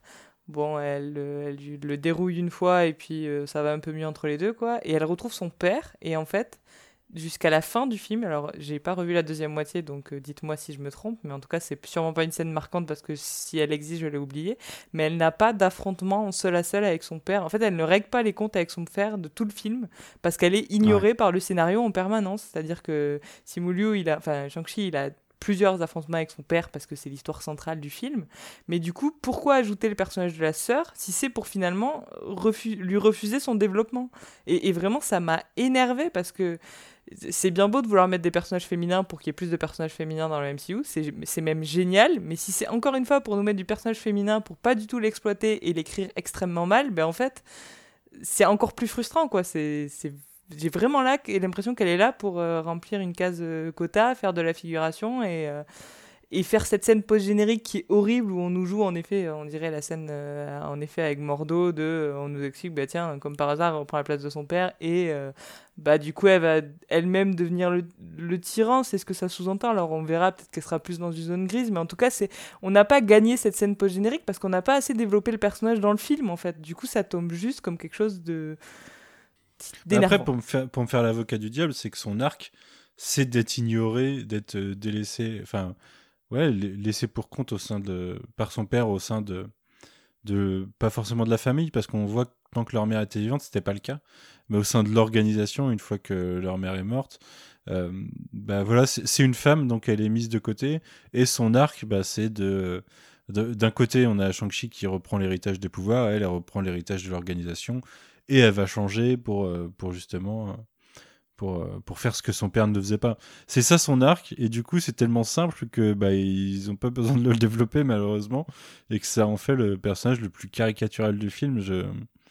J'étais très déçu en fait. par, Pourquoi par, elle, euh, elle a pas le le face-à-face avec son père? Pourquoi elle, le... elle parle à plein de personnages, de... bah, notamment à Aquafina, mais mais avec son frère, on comprend qu'il reparle du fait qu'elle a toujours été mise de côté, qu'elle a appris toute seule à se battre, etc. Elle le raconte à tout le monde, mais à aucun moment on a un dialogue entre elle et son père sur ça, sur ce qu'elle lui reproche, sur le r- rien. Et en fait, moi, ça m'a manqué. Alors, euh, peut-être en effet, ça continue le truc de ben, jusqu'au bout du film, jusqu'à il est mort et en fait, il l'ignorait toujours au moment où il est mort. C'est peut-être ça la, la morale et le truc cruel du film. Peut-être que c'était volontaire du coup dans l'écriture, mais euh, je sais pas, moi, ça m'a vraiment posé problème que que qu'elle ait pas cet espace pour s'exprimer et pour euh, et pour régler ses comptes avec son père. avoir il lui manque son moment de son moment à elle quoi. Je trouve qu'elle a pas de moment à elle dans le film. Il y a le moment où elle, elle manque de mourir et en fait non. Après, non, ça aussi c'est nul. Mais là, on est, on est, on est un peu. euh, Il y a, y a un côté très caricatural, euh, pre- presque euh, cliché euh, asiatique, euh, au sens où, euh, de ce qu'on comprend à un moment dans une ligne de dialogue, c'est que euh, c'est bien parce qu'il y avait la présence de leur mère que euh, le père considérait sa, sa fille. Autrement, euh, lui, tout ce qu'il voyait, c'était son fils, son héritier à venir, etc. Et euh, à partir du moment où la mère est morte, euh, effectivement, elle avait plus aucune valeur à ses yeux, et du coup, elle n'a plus aucune valeur après au, au niveau du, du scénario, ce qui est d'autant plus paradoxal que moi, quand je l'ai vu apparaître et quand j'ai vu qu'elle était capable de botter le cul de son frère sans aucun souci, je me suis dit, à quel moment c'est encore lui le héros? Genre, euh, c'est elle, elle est plus badass, elle en sait un peu plus, elle a tout, enfin, elle a créé son petit empire, euh, elle a un vrai objectif, enfin, elle pourrait avoir un- une vraie motivation, un vrai objectif au travers de sa quête de vengeance vis-à-vis de son père. Fi- Filez-lui le, le rôle ti- rôle titre, en fait. Ouais, mais en fait, tu vois, tout à l'heure, euh, je parlais de du fait que ça me rappelait Ant-Man dans les persos. Bah ça aussi, ça me rappelle Ant-Man parce que Ouais. le personnage de Hope, c'est c'est la même trajectoire en fait, avec Dans euh, le premier film, oui. ouais, dans- avec l'animosité envers son père, euh, qui est euh, ouais. délaissé au sein de son organisation, qui va y rentrer d'une autre façon et qui euh, qui a pas le droit de reprendre le costume quoi. Sauf qu'à la fin, c'était parce qu'il la protégeait et là, euh, Wenwu, c'est juste qu'il s'en bat les couilles. Mais euh, mais c'est un en- connard c'est- misogyne. c'est encore une réécriture de, de, de, de la même, enfin des, des mêmes personnages féminins. C'est quand même dommage quand on n'a pas tant que ça. Je voulais, juste euh, préciser que je trouve ça intéressant de savoir que c'est un personnage qui est inventé en plus. Parce que dans les comics, Shang-Chi a une sœur, mais c'est pas du tout ce personnage-là en fait. C'est euh, Zheng-Chi, sa sœur, donc euh, Sister Hammer, mais qui, qui a rien à voir du tout avec le personnage-là, qui, qui, qui est vraiment inventé de toute pièce en fait. Oui, justement, je voulais parler de- du, du coup de la, de la présence d'une sœur dans les comics. Je sais que euh, dans une des dernières séries- mini-séries euh, récentes, euh, c'est à nouveau centré sur l'idée qu'il a une sœur, mais je sais pas, euh, je sais pas quelle, de quelle sœur on parle en fait. Je sais pas quel est son, quel est son rôle, quel est son, son rapport à Shang-Chi, euh, etc. Mais j'avais l'impression, et j'avais l'impression du coup que c'était une création récente. Oui, je pense que c'est récent. ouais. Bah, ils l'ont peut-être ajouté en prévision du film, hein, c'est fort probable. On a fini avec le perso Vous voulez tu... Toi, ça te chauffe du coup, Queen, la scène post-générique euh, seconde du nom? Bah ouais, parce que c'est, ça répond plus ou moins à mes attentes par rapport au film. Ouais. Toi, tu voulais plus d'organisation des 10 anneaux, quoi. Ah bah moi je veux du enfin euh, si tu veux j'ai bah ouais parce que j'ai été tellement rejet de la partie euh, légende chinoise. Non pas que j'aime pas hein, mais comme c'était pas du tout ce que j'attendais euh, là cette scène post générique me vend ouais un peu un peu du rêve. Euh, moi ma question après avoir vu cette post générique ok alors les 10 anneaux vont revenir. Dans quoi ils peuvent revenir? Un film? Dans tous les prochains films je vois aucun lien. Est-ce que ça pourrait être une série qui a pas encore été annoncée? Moi, je vous- j'aimerais, enfin, moi, ça me chauffe. J'aimerais bien une série dans le même ton que Falcon and Winter Soldier, avec euh, centré sur les 10 anneaux, et je pense pas que ce serait, serait en organisation terroriste. Le personnage ne nous est pas vendu comme une, euh, co- comme une euh, terroriste. Peut-être qu'elle sera en zone d'ombre, un peu comme, Sharon Carter dans, Falcon, mais, mais plus, quoi. Ouais, après, enfin, tu vois, les, les 10 anneaux, euh, organisation euh, qui est là depuis des siècles et qui euh, est en secret, bah, c'est aussi l'Hydra, c'est aussi les veuves, c'est aussi. on commence à en avoir des organisations secrètes qui, qui, qui forgent le monde dans le secret, tu vois. Ouais, mais on les utilise pas. Moi, c'est. pff, On les utilise ou on, les utilise- le temps d'un film, sauf peut-être l'Hydra un peu plus, mais l'Hydra garde en plus son côté, euh, son historique, euh, son background nazi, etc., le rapport direct avec, euh, avec, avec Captain America, etc. Alors que là, enfin, faut dire quand même que ces, ces 10 anneaux, bah, c'est un élément du Marvel, du Marvel Cinematic Universe qui existe depuis le premier film et qui a jamais été vraiment auquel on n'a jamais vraiment rendu honneur. Euh, je fais pas partie de, celles qui ont considéré que euh, le traitement dans Iron Man 3 était un lot d'honneur. Au contraire, je trouve que la pirouette est, excellente et plutôt justifiée et, et- assez intelligente. Et, euh, et j'aurais pu me passer du court-métrage All Hail the King pour, euh, comment dirais-je, aider à faire, passer la pilule. Mais ouais, enfin moi j'attends que ça. Moi j'avoue, hein, tout ce qui touche à, à, ce genre de, de, de thématique, hein, l'espionnage, euh, etc. Moi, c'est mon grand kiff. hein. Les films Captain America, c'est mes préférés. Euh, je suis aussi fan que toi euh, de la série 24. Euh, voilà, moi, c'est ce que j'attends dans le, dans le MCU parce qu'on pourrait avoir ça dans le MCU. Et la série Falcon nous l'a un peu démontré d'ailleurs. Ouais. Ouais, non, je, je, je vois, mais moi, c'est pas, enfin, c'est clairement pas ce que je cherche avec ça, quoi. C'est, je cherchais, moi, je cherchais les légendes chinoises et compagnie, euh, et des scènes d'action un peu cool. Et du Ouais, mais coup, ce qui est pas euh, du tout ce que je voulais, dans ma mais- tête en fait. Ouais, non, mais je comprends totalement. hein. Et, et là, on en revient à qu'est-ce qu'on attendait ou non, et je comprends que t'as été déçu, il n'y a pas de problème. Mais euh, bah, en fait, j'ai peur que tu sois déçu par la suite aussi, en fait, parce que je suis pas sûr qu'ils en fassent grand chose de la scène post-générique. ou-. Alors, écoute, Kevin Feige a bien dit, euh, c'est pas anodin qu'on ait voulu mettre l'accent sur le carton sur la Ten Rings plutôt que sur Shang-Chi. Il Ouais, l'a dit, hein. écoute. Il a dit euh, c'est euh, ce que maintenant dans quasiment tous les films ils font un, un carton disant que telle chose va revenir. Euh, par exemple dans Civil War c'était Spider-Man va revenir. Euh, là s'ils ont fait euh, s'ils ont dit c'est pas Shang-Chi qui va revenir c'est les Ten Rings, c'est vraiment qu'ils vont faire un truc centré sur les Ten Rings. Donc ça c'est je je pense pas qu'ils vont le gâcher quoi. Enfin tu tu gâches pas un truc comme ça. Pas dans le MCU en tout cas. Ouais, je- Maintenant à voir on dans verra, quoi. on verra. Moi, je, je, je serais pas étonné qu'ils fassent euh, un truc sur les, les, les 10 anneaux et que, au lieu de faire l'espionnage que t'attends, ça parte sur euh, aller découvrir les autres cités mystiques et puis euh, raccorder Ouais. Iron Fist euh, version MCU. Alors ça ça m'irait aussi C'est totalement. sûr. Ok. Ça Moi, je, je les verrais totalement. plus faire un truc comme ça, en fait. Mais Parce Ouais, que tu vois, quand euh, je la vois sur son trône à la fin, je me dis. Euh, je, enfin, elle est presque à la tête de la main bientôt, tu vois. En fait, c'est pas la main, mais c'est presque une Il y a un version peu de ça, il y a un peu de ça. Peut-être que c'est l'occasion de, de faire introduire la main. Il y a, euh, j'ai pensé aussi à Iron Fist, alors euh, pas exactement à ce moment-là, mais un peu plus tôt dans le film, parce qu'il parle du fait que euh, il y a, euh, il y aurait plusieurs euh, euh, dimensions parallèles, plusieurs cités magiques, voilà, etc. Effectivement, ça fait très, très évocation de Kunlun. Euh, en plus, le, le village est protégé par un dragon, tout comme Kunlun. Donc Est-ce que c'est un... d'ailleurs, est-ce que c'est un des sept royaumes Talo? Je, je pas sais vérifié. pas, je suis pas allé vérifier. Ça, c'est sept cités hein, dans l'univers de d'Iron Fist. Je sais plus si c'est les cités ou oui, au si fait, les tout sept à cités mystiques ou les sept royaumes mystiques, je sais plus. Ouais. Tout à l'heure, on parlait d'A- d'Avengers World. J'avais dit que je regarderais de mon côté. Euh, donc, Avengers World a bien été créé en collaboration par Hickman et Spencer. Hickman est resté le temps du premier arc. Nick Spencer est resté sur les trois premiers arcs sur quatre. Et après, c'est quelqu'un d'autre pour le dernier arc. Pour revenir sur les 10 anneaux, euh, du coup, on n'a toujours pas euh, réellement. Enfin, j'arrive pas, c'est peut-être moi qui ai juste pas compris, mais j'arrive pas vraiment à comprendre la justification du, de Iron Man 1 en fait, par rapport à ce qu'il nous explique dans, dans ce film-là.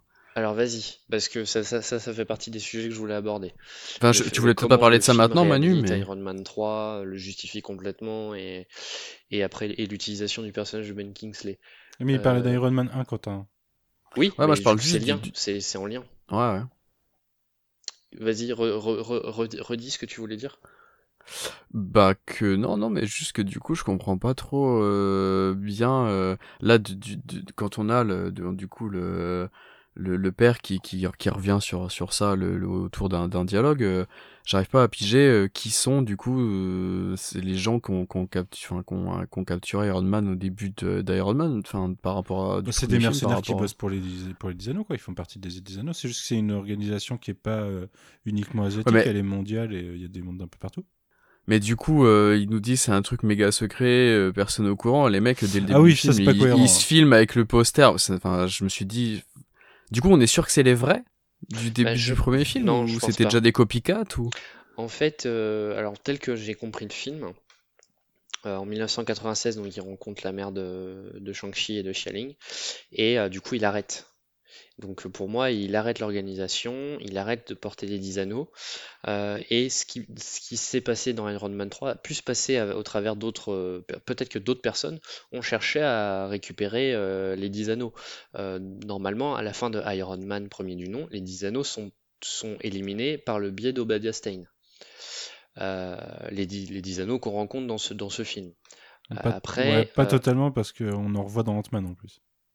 Bah ouais. Oui, Ant-Man Ant-Man est. Il y, a un- il y a dans les acheteurs de la technologie euh, de, de. Merde.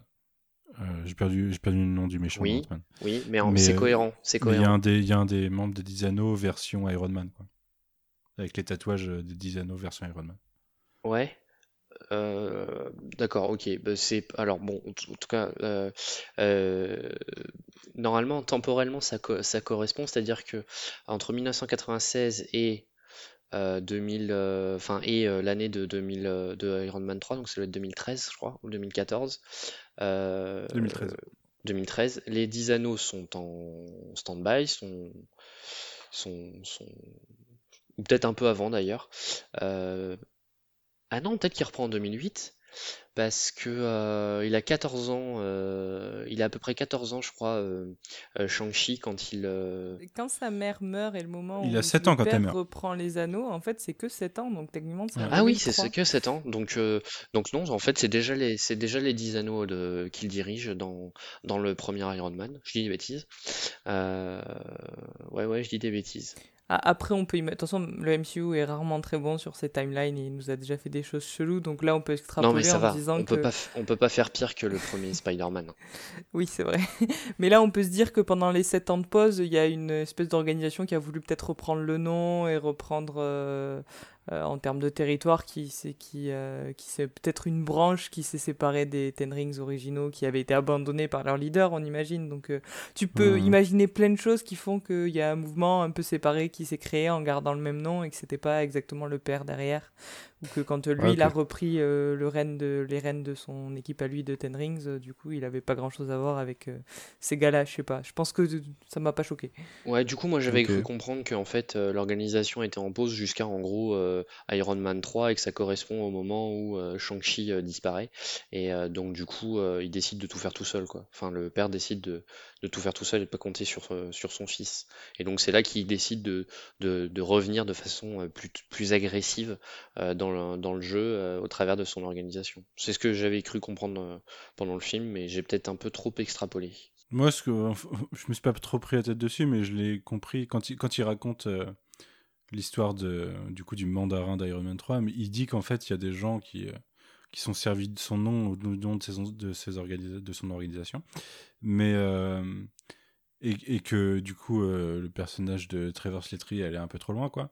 Mais je- ça semblait suggérer qu'en fait, il n'y en avait pas forcément qu'un, quoi. Que le nom était. euh, était usurpé mais que ça le Oui. dérangeait pas euh, il, il continuait à faire ses trucs dans son coin et puis Bah, là, ce qu'il y a, c'est que Limite, ça ça va trop loin parce que ça devient, peu- ça devient plus, ça devient, c'est mis sur la scène publique, euh, ça implique les super-héros, alors que le but, c'est que ce soit effectivement une, une organisation secrète euh, qui vise à déstabiliser un Mm. peu. euh, Donc, effectivement, c'est là qu'on peut comprendre que euh, ça le fâche, quoi.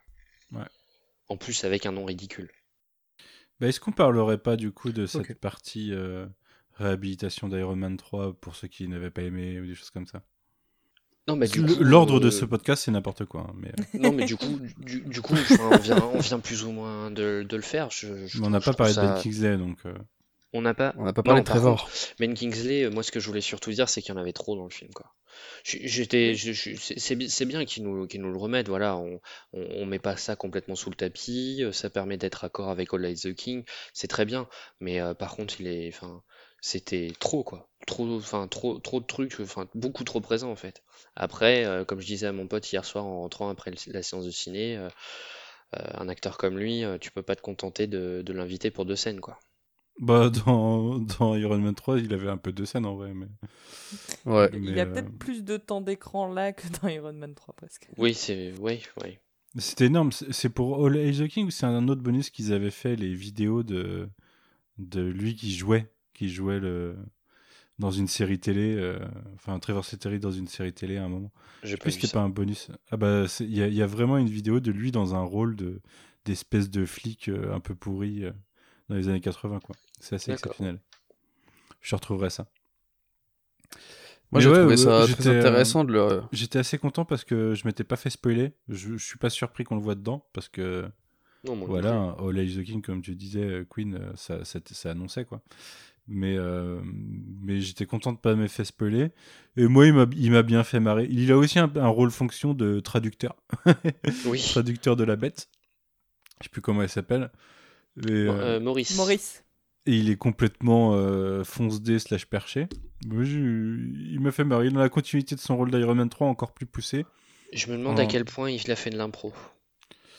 Je sais pas. Je, je suis pas sûr qu'il y ait vraiment beaucoup d'impro dessus. hein, Tout le dialogue que- sur la planète des singes, euh, ça sonne tellement improvisation, c'est euh, impressionnant. Peut-être.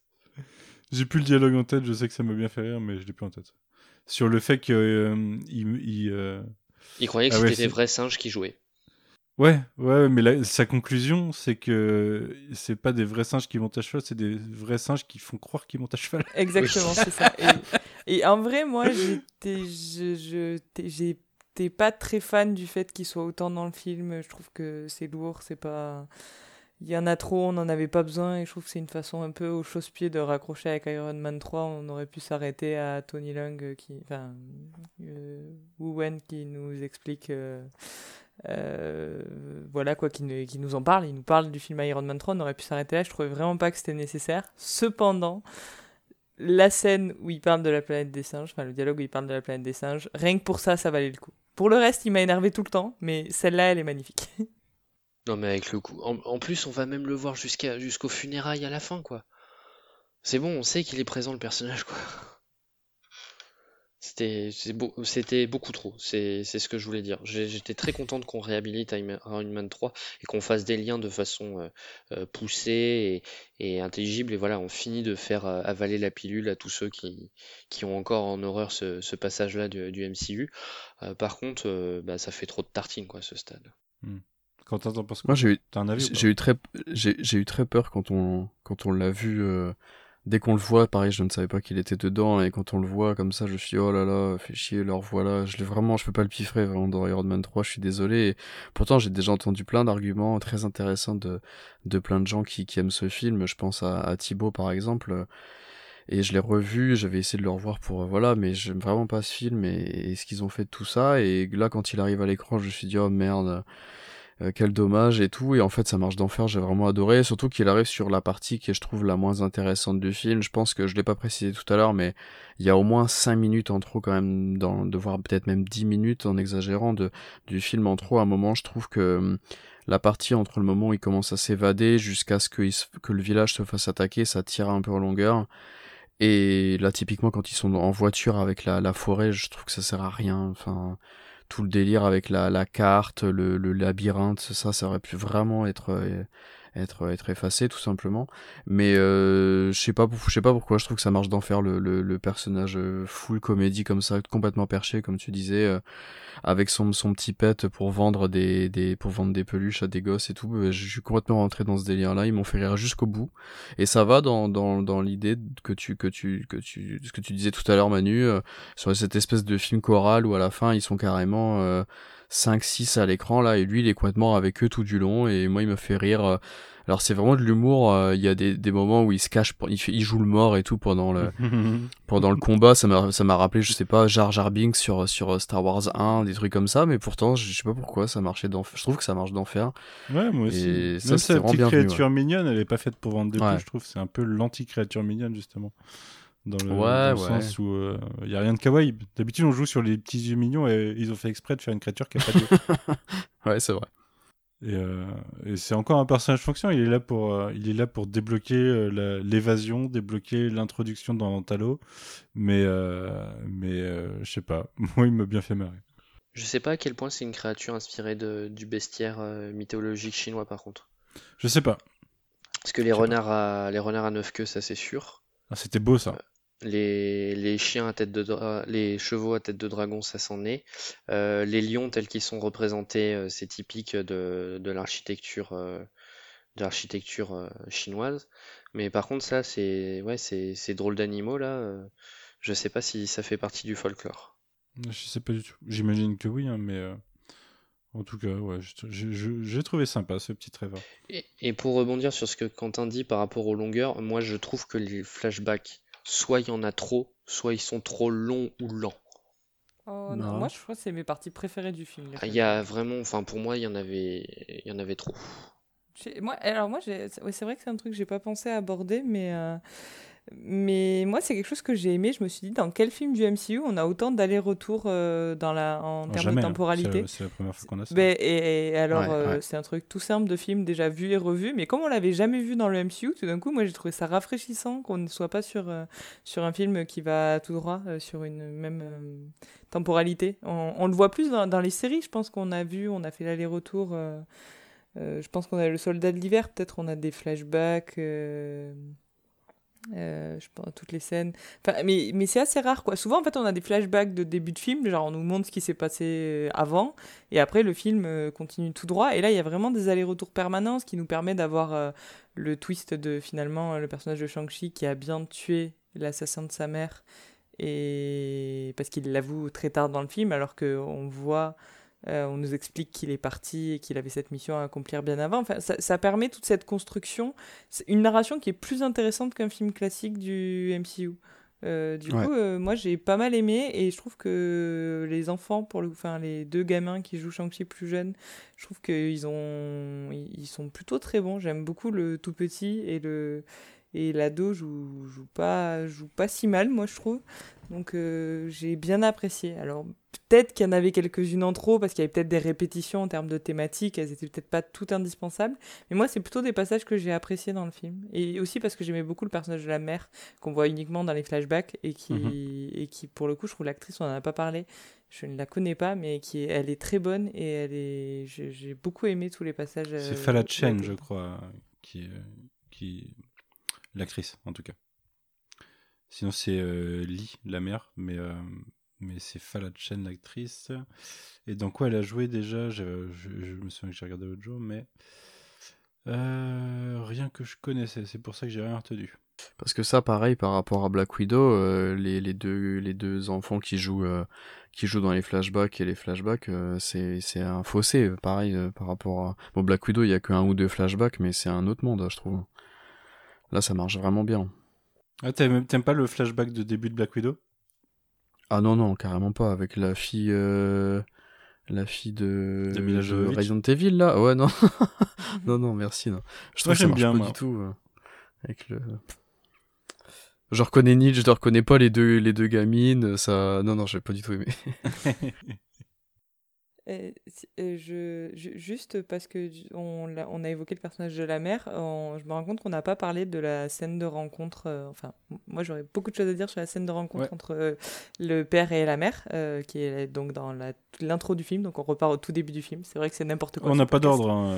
Il, y a Mais- plein- techniquement, il y a plein de trucs dont on n'a pas parlé. hein. mais j'aime, je la trouve magnifique cette scène. Je trouve qu'il y a un dialogue. Je j'ai beaucoup trop insisté sur les non-dits dans ce film, mais justement cette scène, elle est pas du tout. Sauf au tout début, il lui dit euh, euh, Salut, t'es la meuf qui garde le, le village là. euh, Est-ce que je peux passer? Elle lui dit non. Et puis là, il s'arrête de parler.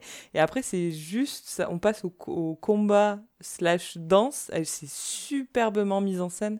Je trouve que là, ce côté très coloré. euh, presque onirique, c'est quelque chose qu'on n'a jamais vu dans le MCU. Je trouve qu'on est là vraiment, on a l'impression d'être ailleurs et, euh, et, je trouve ça très beau et je, crois à cette, euh, ce- ce- cette espèce de coup de foudre qui, qui, même évolutif au centre du combat où au début vraiment ils se mettent sur la gueule et au fur et à mesure ils se mettent justement à rentrer plus dans cette danse et je, je, je, c'est c'est mon gros coup de cœur. Je pense que ça pourrait rentrer dans un Mhm. top 10 de mes scènes préférées du MCU en fait et je, je pense que c'est là que le film il m'a attrapé en vrai, que derrière j'ai tout vu euh, plus beau.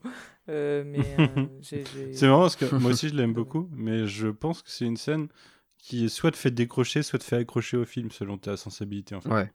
Complètement. Mais moi, j'ai beaucoup aimé aussi. hein.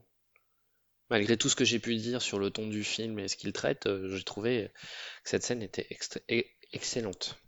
En plus j'adore son costume avec son, euh, son chapeau et son masque. Tellement beau. Je trouve que ça, ça rend trop bien et ouais le, après le côté euh, le côté poésie dansée comme ça, euh, ouais, j'ai pas mal accroché. Euh, là où c'est ça où c'est peut-être plus difficile d'accrocher en fait, c'est c'est que c'est la scène qui est censée montrer le, le, le changement du coup de Wenwu et euh, comment il va se radoucir et, et tomber amoureux et du coup euh, abandonner son son millénaire de, de chaos quoi. C'est peut-être euh, peut-être un peu plus compliqué à accepter euh, de- en tant que spectateur occidental à minima. Mais euh, ouais, moi j'ai bien accroché. On n'en a pas parlé du tout, mais euh, la musique est vraiment chouette sur ce film aussi. Oui. Je trouve aussi bien la, la musique du film que, le, que le, les choix musicaux de la soundtrack. euh, je trouve que ça marche, ça marche vraiment bien. Bon, il y a un côté encore un peu, euh, un peu euh, best-of euh, des de, de trucs du moment, un peu comme sur sur Black Panther, mais c'est des, des, des choix musicaux qui, qui sont pertinents dans le film, je trouve. Et euh, l'équilibre des l'équilibre des deux marche bien. Et franchement, j'ai vraiment adoré la, la musique du film. Mais encore, le côté best-of, c'est peut-être un peu sur Macao, mais à part ça, je trouve que ça, ça, ça étale pas trop, quoi. Mais euh, ouais, ouais, moi, je- la musique, je l'avais noté dans les points. euh, alors, c'est Joel P. West qui est, P. West qui, a- qui est à la musique euh, que je ne connaissais pas du tout, personnellement. Mais, Ouais, qui avait euh, bossé sur d'autres il films de, des- de Creighton. un des trucs les plus, enfin, les plus distinguables, en fait, du MCU, euh, qui a tendance à souvent répéter les mêmes thèmes, les mêmes. euh, je, je ne saurais comment dire, mais les mêmes mélodies ou, euh, ou, ou le même style, en tout cas. Et je trouve que on retient un peu plus sa musique. J'essaye de voir ce qu'il a fait, mais. Il avait bossé sur d'autres films de Creighton, je crois. hein. Ouais, La Voix de la Justice, c'est lui. Bah, y a En tout cas, on peut pas dire qu'il n'y a pas de thème dans ce film du, MCU, pour le coup. Ouais. Mm. Là, Ouais, il avait de la fait Short musique, Term, euh, vrai. ils ont vraiment fait un thème musical. euh, euh, Il y, en a, il y en a au moins deux, je crois. Je crois qu'il y a un, un thème, il y a au moins le En général, il y a des, y a thèmes par perso en plus. Ouais, c'est ça, façon, voilà. donc, ouais. Il y a, je pense que euh, les trois ou quatre persos principaux ont un thème, à mon avis. C'est ça, Je me la suis pas réécouté, il faudrait que je me réécoute ça. J'avais bien aimé au ciné. pareil. Et, et je rejoins euh, Quentin sur l'aspect plus euh, euh, soundtrack des musiques euh, hors euh, composition, quoi. Je, c'est peut-être pas hyper original ou quoi que ce soit, mais je suis 100% d'accord avec toi, ça s'écoute très bien, ça accompagne bien l'action, notamment dans la première partie du film où ils sont, euh, sont toujours aux États-Unis, je trouve que ça- enfin, j'ai adoré, je trouve que ça met une- vraiment une très bonne ambiance dans le film. Euh, de quoi vous voulez parler? Est-ce qu'on parlerait Oui, pas? si, j'aurais une question pour vous parce que je n'arrive pas à me positionner là-dessus. Euh, alors, euh, je pense que c'est une comparaison qu'il est facile de, de- de mettre en place, qui est de comparer ce, ce film avec, avec Black Panther. Mhm. Bon. Euh, pour le côté euh, ethnique, euh, etc. Selon vous, est-ce que, un, c'était quelque chose qu'il fallait attendre? Et, euh, et deux- deuxièmement, est-ce que pour vous le contrat est rempli? Euh, ouais, pour moi, le contrat est rempli. Euh, et Qu'est-ce qu'il fallait l'attendre? Bah, en fait, enfin, c'était dans la trajectoire, de toute façon, donc moi, je l'attendais. Et je trouve qu'il gère bien cette thématique-là, moi. Enfin, la, la thématique euh, asiatique qui vit aux États-Unis. D'ailleurs, on, a, on voit San Francisco, ce qui change un peu. Euh, J'ai plutôt apprécié. Et, Bah, euh, on avait San Francisco dans Ant-Man 2. Ouais, je sais, ouais. Mais tu vois que tout se rapporte à Ant-Man depuis tout à l'heure. Mais, euh... mais euh... ouais, moi je trouve que ça remplit bien le truc. Euh... je- En fait, je sais pas trop quel est le sens de ta question. Si euh, c'est, euh, si c'est, est-ce que, euh, est-ce que c'est un peu trop euh, euh, mince trajectoire SJW, SJW forcé, tu vois? Ah non, bah non, tu... alors tu sais bien que je suis la dernière personne à vouloir faire ce genre de je, je me doute bien, je me doute bien, mais euh, non, moi je j'ai trouvé ça bien. Je trouve qu'en fait ça remplit mieux le contrat que Black Panther pour moi en fait. Ah, d'accord. Bah, Ouais. c'était plutôt l'inverse, tu vois. Ben, Il y a trop de forcing dans Black Panther et euh, assez maladroit de Ouais. temps en temps. Et Ah en oui. plus, je trouve que le film euh, se foire sur la problématique de Killmonger. Enfin, sur. Ouais. euh, c'est c'est le vrai, le vrai héros, quoi. C'est marrant, on, on en reparle bientôt de ça, mais pas forcément bien. Mais, euh, mais je trouve que Shang-Chi le fait mieux. Le, le fait plus fluide, de façon plus fluide, plus organique. Mais en fait, je pense que Shang-Chi le fait aussi de façon moins plus, oui, comme tu dis, plus organique et moins engagée. Je sais pas si, comme tu l'as dit, c'est dans les petites choses du quotidien où on traite la thématique des différentes euh, vagues d'immigration aux États-Unis, euh, euh, de, des, des populations d'origine chinoise. Et c'est c'est pas trop forcé parce que c'est pas finalement une, une thématique dans le film par rapport à Black Panther qui en fait ça, une de y ses y thématiques a principales. un dialogue vers le début avec leurs potes là, au resto, où euh, ils parlent de comment ils sont perçus par, euh, par les blancs aux États-Unis, euh, qui les prennent Ouais. pour euh, des Coréens ou, euh, ou des. Oui. Je crois, je crois que c'est des Coréens, ouais. Oui, parce qu'il y, euh, a- y en a un qui lui dit euh, comment ça va Gangnam Style? Ouais, c'est ça, voilà. Mais, mais ouais, du coup, c'est assez. En fait, c'est traité très tôt dans le film. Et, et on a l'impression que dans ce film-là, en tout cas, le réalisateur n'a pas plus envie d'approfondir la question. Mais je pense qu'on a bien posé les personnages pour que ça puisse revenir dans un film suivant euh, de façon plus, euh, plus engagée sur ce sujet.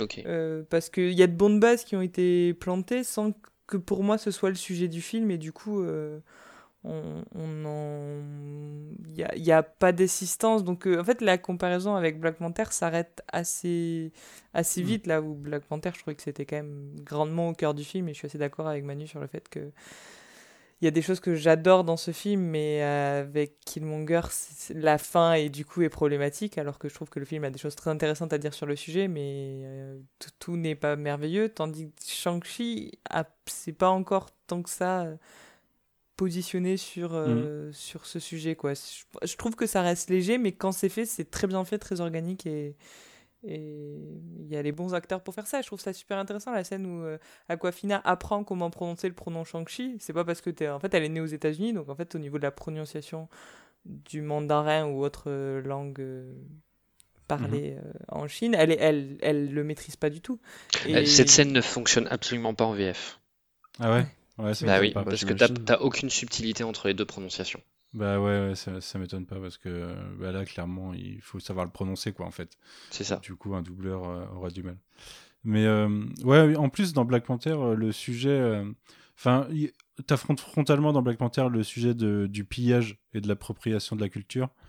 Euh, avec euh, le, bah, l'attaque du musée et euh, le, le fait que les, Mhm. toutes les cultures africaines se sont fait piller par l'homme blanc quoi. Et t'as le personnage de Martin Freeman qui qui, qui expose frontalement l'homme blanc au Wakanda. Alors que là en fait bah non enfin c'est quasiment que des personnages asiatiques Euh, en fait le, point de vue de l'homme blanc on s'en, fout dans le film et, euh, et du coup c'est ça qui rend le truc plus plus fluide plus organique pour moi c'est qu'on on force pas le discours en fait donc Ouais, c'est, peut-être là que Black Panther s'en tire mieux parce qu'il force le discours mais euh, je trouve que ça marche mieux dans Shang-Chi moi pour moi Ok. Pareil. Peut-être parce qu'au final, il l'a pas, il l'a pas encore abordé et qu'il l'abordera plus tard. Mais en fait, on parlait en plus tout à l'heure de, des origines de Shang-Chi en comics, qui est de la, de la kung fu exploitation. Euh, Le truc, c'est que adapter euh, les débuts de Shang-Chi, euh, euh, enfin re- repartir de ça comme base pour du ciné, c'est hyper raciste en vrai.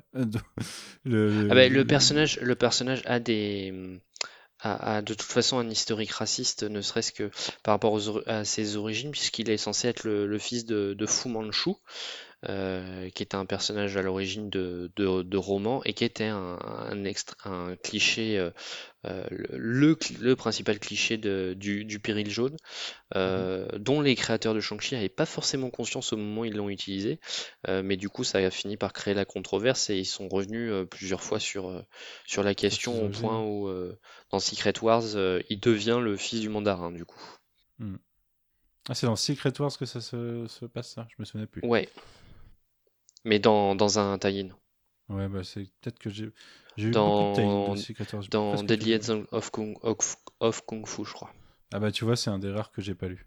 Peut-être euh, que c'était une erreur, mais euh, mais c'était une mini-série carrément ça. Bah, c'est, enfin, toutes les, toutes les, enfin, c'était mais que des c'était- mini-séries pendant Secret Wars. C'était euh, ouais, mais c'était une mini-série uniquement spin-off de Secret Wars. C'était pas. Oui. euh, Après, bah, je crois qu'il y en a eu une autre après, en fait. Ah ouais, c'est peut-être ça. Moi, je pense, je pense à l'autre. Je pense que je l'ai même pas vu passer la première. Mais ok. Est-ce que ça répond à ta question du coup, Oui, oui, globalement, euh, oui. En fait, je, je, je, je savais, enfin, est-ce que je, en fait, je sais pas si j'aurais aimé, enfin, disons que si on avait eu euh, le film que j'attendais, j'aurais aimé en avoir plus. Mais comme on n'a pas eu le film que j'attendais, bah du coup le niveau est correct, comme tu dis. Ouais, ok. C'est-à-dire que si euh, l'intrigue s'était un peu plus poursuivie euh, dans Macao par exemple, euh, bah, j'aurais aimé en voir, avoir un, peu plus de commentaires sur les, communautés asiatiques en Chine et, euh, et aux États-Unis pour avoir des comparatifs. euh, Enfin voilà, vra- vraiment mettre par exemple, enfin et se servir du personnage de Cathy euh, là-dessus.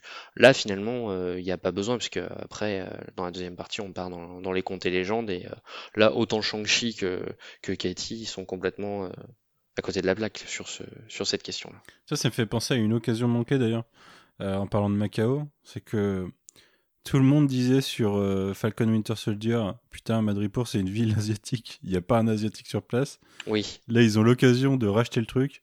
C'est qu'on près de Macao. Alors, Mais ça a, été, de ça, a, reprendre- ça a été tourné là-bas aussi, je crois, non? Comment? Et je crois que ça a été tourné à Macao, non? Vraiment?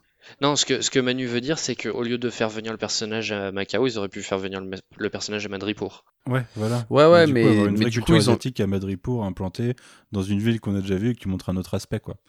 Et euh, J'y ai pas pensé et je trouve euh, c'est une remarque très pertinente.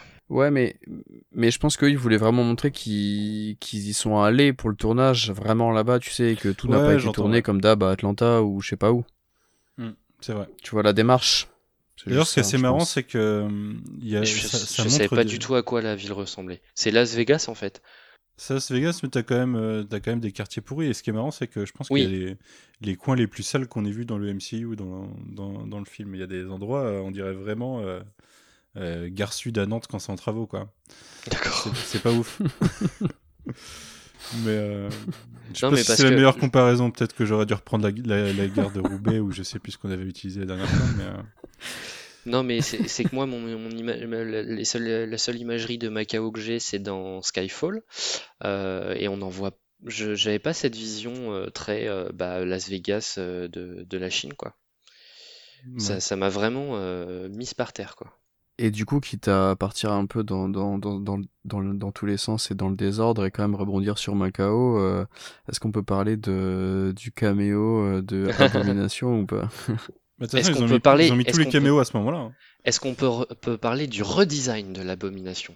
Ah, trop stylé. Ouais, ouais. Trop stylé. Excusez-moi si vous n'êtes pas d'accord. Ben, en fait, sur je, cette je, je- là encore, c'est quelque chose sur lequel je suis partagé euh, parce que je, suis moyen fan de. euh, de- en fait, j'ai toujours l'impression que c'est euh, on, on- on met sous le tapis les choses gênantes et typiquement re- redesigner euh, l'abomination qui était dans l'incroyable Hulk, le film qu'on a du mal à assumer comme faisant partie du MCU, euh, tant et si bien qu'il n'est pas sur Disney, sur Disney+. Euh, Alors ça, c'est pas une question de MCU, non, c'est une question de non, droit, c'est en une question de droit, je sais, mais quand même, enfin, tu pourrais te batailler pour, la, pour, pour en Mais Ils avoir ont même plus Iron Man. Oui, bah C'est c'est quand oui. même la- le, le cœur de la création du MCU, Iron Man. C'est à cause de, de, de la Paramount, je- j'imagine. Je sais plus pourquoi, mais euh, il est pas resté longtemps, il est reparti. Oui, ça m'a, ça m'a, ça m'a, ça m'a décontenancé l'autre jour quand j'ai, je me, quand j'ai rendu, je me suis rendu compte qu'il n'y avait pas Iron Man. Mais vas-y, Et je t'ai donc, coupé euh, sur, sur Abomination. ouais. Non, bah du coup, je, je, je suis, je suis vraiment partagé sur euh, est-ce que euh, c'est cool qu'il l'ait redesigné pour quelque chose euh, alors un peu plus cartoon, mais aussi plus proche euh, du matériel de- du matériel d'origine. Et donc, est-ce qu'on peut s'attendre d'ailleurs à, à revoir ce design dans, dans la série She-Hulk, puisque ça a été confirmé récemment que Tim Ross euh, Je pense que oui, reprendrait son Ouais. rôle. Euh, Ou alors est-ce que c'est euh, faut le vivre comme un comme je dis sur on met sous le tapis euh, ce qui nous gêne et, et c'est le cas de, de l'incroyable Hulk quoi. Je pense pas qu'il soit tellement gêné par l'incroyable Hulk en vrai. Parce que regarde, Bah, pourquoi ils le redesigner, ils alors? ils Bah, à mon avis, c'est juste que ils ont voulu se rapprocher un peu du design comics, du coup ils l'ont changé. Ouais. Et il s'est passé Ouais. 15 ans en fait depuis sa transformation euh, en 2023. Ah peut-être peut-être que la, transformation aurait Ouais, évolué, 13 c'est ça que tu 15 veux dire Ouais, je pense que ça a évolué, ou ils ont tenté de le ramener et ça, ça a dévié sur quelque chose, tu vois. Non, mais par en fait, contre, on a, on ouais, c'est peut-être 13 ans. Mais on a entre 13 et 15 ans de trous sur le personnage d'Abomination où, euh, où il s'est passé des choses, ne serait-ce que euh, sa relation avec Wong, euh, le, fait que, le fait que intellectuellement il a pas l'air d'être exactement pareil qu'à la fin de. Enfin, tu vois, il a évolué. Et en plus, moi je pense qu'on va le caser pour des Thunderbolts dans le futur. Mais. euh, mais euh, Bah, c'est ouais, probable, J'ai oui. trouvé, trouvé ça cool comme redesign et je trouve pas ça injustifié quand il y a un tel trou en fait. Ok. Ça, me, ça me titille en fait, ça me donne envie de savoir ce qui lui est arrivé. Ouais, ouais, je, suis- je, je, je suis d'accord. Et j'aimerais bien savoir comment ça se fait-il qu'il soit BFF avec, euh, avec Wong. quoi. Ouais. mais tout en étant prisonnier a priori, mais euh, Ah oui, oui, il reste ouais. prisonnier au, au raft, très quand certainement. même, euh, quand même Wong euh, truc des combats pour se faire son argent de poche le week-end, quoi. C'est quand Ah même non, mais, génial. mais je, ce personnage me fascine. Et en plus, enfin, je veux dire, il, euh, Benedict Wong doit, adorer avoir été cassé pour ce personnage parce que j'ai l'impression que depuis qu'il est apparu dans Doctor Strange, euh, les, scénaristes du MCU l'adorent. Parce qu'ils lui font faire des trucs à chaque fois. Ouais, bah là, en fait, je pense aussi, euh, vu que c'était un des seuls personnages asiatiques du MCU, ils l'ont pris pour, pour dire Eh, regardez, on en avait déjà. Euh, mais, euh, mais ouais, il me fait marrer. En plus, Ouais, euh, le faire film ça- sort au moment où on a la bande-annonce de Spider-Man 3 où, euh, où il a un petit, un petit, une petite apparition remarquable aussi. Ouais, ouais, je, j'étais content de le voir. J'ai bien aimé. Et puis sa petite scène post-générique, moi, elle m'a fait marrer. Ah. on en parlera. On est, on est vraiment pas d'accord sur ce film. Sur, euh, on est à l'opposé sur tous les points, Queen, j'ai l'impression ce soir. De quoi? Mais non, j'adore les scènes post-génériques. Ah, ok, je croyais que celle-là, tu l'aimais pas du coup. Ah non, j'adore les deux. Bah, en l'occurrence, j'aime bien la partie par- karaoké, j'aime pas l'autre partie de cette scène post-générique, je la trouve totalement artificielle, mais, euh, mais on en reparle tout à l'heure, ouais, si tu veux. Euh, mais euh, il y a- d'ailleurs, il n'y a pas que Abomination et, euh, et Wong dans cette scène, il y a d'autres clins d'œil assez Oui. appuyés au MCU dans les cages en fait. Ouais, alors j'ai pas eu trop le temps se bat de. contre un, un mec extrémiste Ah oui. avec le virus. Ah, j'ai vu extrémiste. Oui. Ah, c'était une veuve, j'avais pas tilté. Ouais, si, il y a une veuve qui. Je crois que c'est une veuve qui se bat contre un mec avec les pouvoirs d'extrémisme. Alors, Extremis, ouais, ça j'avais reconnu. Je m'attendais à ce qu'il explose d'ailleurs. Ils sont peut-être plus stables maintenant. Ouais. Bah, Mais encore un clin d'œil à Iron Man 3 du coup. Ouais, ouais, ouais. Et à Black Widow qui vient de sortir. Et il, y a il doit y avoir d'autres trucs, mais j'ai pas. En fait, ça passe assez vite et c'est le genre de truc où je ferai pause quand je reverrai le film euh, en, en, en, en streaming, quoi. Mais euh, vous avez tous compris que je le piraterai dès qu'il sortira. Mais, Oui. mais euh, ouais, ouais, je, je pense qu'ils ont mis tous les clins d'œil un peu par là, quoi. C'est c'est un peu dommage qu'on ait eu euh, ce, ce truc-là en bande-annonce finalement, je trouve. Euh, franchement, si ça, avait, si ça nous était arrivé dessus en plein milieu du film, on- moi je me, jamais je me serais attendu à, à, à voir ce personnage-là en fait. Abomination. C'est un peu dommage qu'il l'ait Ouais. vendu dès, le- dès la première bande-annonce, je trouve. Tant pis. Ouais. Ah, j'ai retrouvé ce que je voulais dire tout à l'heure euh, quand tu parlais de, de, de renier ou non euh, l'in- l'incroyable Hulk. Il a été cité dans What If il y a une semaine ou deux, du coup. euh, Enfin, non, dans l'épisode Ouais, ouais. 3. Il y a Oui, vrai. quasiment une reprise des scènes de, oui, de What If. oui, oui. Je, je modère Je pense- mon propos. Je pense pas qu'ils en aient totalement honte, c'est juste à l'époque, il a pas été forcément très bien reçu, mais euh, je sais pas, moi je l'aime bien en plus ce film. Je le trouve supérieur à, à bien d'autres Marvel Studios. Euh, bah, étant donné que c'est là qu'il se rencontre avec sa sœur et qu'ils se battent et qu'on va voir la scène des. euh, la scène du building, enfin de la, de la façade, euh, est-ce qu'on parlerait pas un petit peu de l'action au sein de ce film? Donc je propose de parler de cette scène-là, enfin de ces deux scènes-là, euh, le combat avec sa sœur, même s'il est peut-être un peu moins mémorable d'ailleurs, et euh, la scène des, la scène de la façade et la scène du bus. Ouais. Euh, qui veut se lancer sur quoi? On commence par la scène du bus? Ah, moi, j'ai une passion pour la scène du bus euh, qui, est, qui, qui est immense. Genre là, quand je l'ai revue, j'étais comme une petite folle. Ouais. Je la- Ouais, je... je pense que ça doit être une de mes scènes d'action préférées du MCU, à la fois par, euh, par l'action pure qui est... que je trouve assez bonne, euh, et puis par le, le fun. Enfin, il y a plein d'idées de mise en scène, je trouve, quand même, dans le, dans le film. Le fait qu'on propose de... qu'on propose... qu'on profite de San Francisco et du fait que bah, ça descend euh, tout le temps. En fait, ça justifie le fait que que, que le bus ne s'arrête jamais, alors que des fois je trouve c'est plutôt mal fichu dans les films. Et là, comme on est à San Francisco, on a cet effet de ben, ça passe son temps à monter, à descendre, et du coup on profite de, de la géographie de la ville finalement pour, euh, pour faire sa scène d'action. Je, je pense vraiment qu'ils l'ont situé à San Francisco rien que pour ça. Et euh, et il y a plein de choses dans euh, le fait qu'on ait d'abord les trois gars et qui s'en débarrassent assez rapidement, et puis que derrière, il y a. On n'a pas du tout parlé du personnage encore. Razor J'ai complètement oublié son nom. Razorfist, ouais, c'est ça. Qui, qui apparaît avec son design que je trouve assez cool. En mode, euh, ça va peut-être pas être euh, aussi facile maintenant. Il y a le personnage qui filme aussi, qu'a priori on avait déjà vu, je crois que c'est dans un Spider-Man qu'on l'avait déjà vu, le gars Ouais, avec son ouais. smartphone euh, Ouais, qui se met à filmer. Je trouvais que là aussi l'humour fonctionne super bien. Euh, Aquafina, dès qu'elle conduit des choses dans ce film, je suis en passion totale. Donc, euh, donc ouais, je trouve que c'est une scène qui est super bien fichue. Et moi, je trouve que ça très vite euh, dosé le... Enfin, ça- a bien montré le niveau euh, des combats dans le film. Je trouve que c'est une scène qui met la barre assez haut tôt euh, pour nous dire, oui, euh, vous allez avoir... va, Shang-Chi va vraiment partir, euh, va vraiment utiliser la- la- l'acteur et ses doubleurs, je crois qu'il est énormément doublé, pour faire se rapprocher de, de vraies scènes de films de kung-fu. Et... Alors, je sais pas si c'est toujours bien filmé, euh, c'est vrai que c'est peut-être euh, cou- coupé. euh, un peu trop souvent, c'est dans cette scène-là, je trouve que ça reste lisible. Je pense qu'on pourra Ouais, reparler de la scène fa- sur la façade qui est peut-être un peu moins lisible. Donc euh, voilà, il y a de l'astuce qui fonctionne peut-être pas toujours, mais je trouve que pour une, une scène d'action du MCU, en tout cas, je trouve que c'est Ah, super bien fichu. Elle est extrêmement lisible.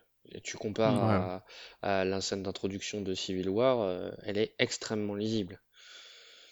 Euh, non, au contraire, enfin vraiment, que tu, tu vois chaque mouvement, tu vois où est-ce qu'il va atterrir, tu vois les conséquences du mouvement, enfin, et sur la façade, c'est même, même pas choqué, je l'ai pas trouvé euh, plus illisible que, enfin, plus illisible que la précédente. Euh, sur la scène du bus, il y avait une petite vibe, euh, enfin, ça m'a un peu évoqué, euh, enfin, j'ai pensé à deux choses pendant la scène. J'ai pensé à la course-poursuite à, à Séoul de Black Panther, pour le coup. Et je, je me suis demandé, sinon, Ant-Man ou la Guêpe, vous intervenez quand? Ça se passe dans la même ville que chez vous? Et surtout qu'à la fin, en plus, il se dirige vers l'eau et qu'il y a la course-poursuite d'Ant-Man 2 qui se, dirige, qui se termine aussi euh, euh, dans la flotte. euh.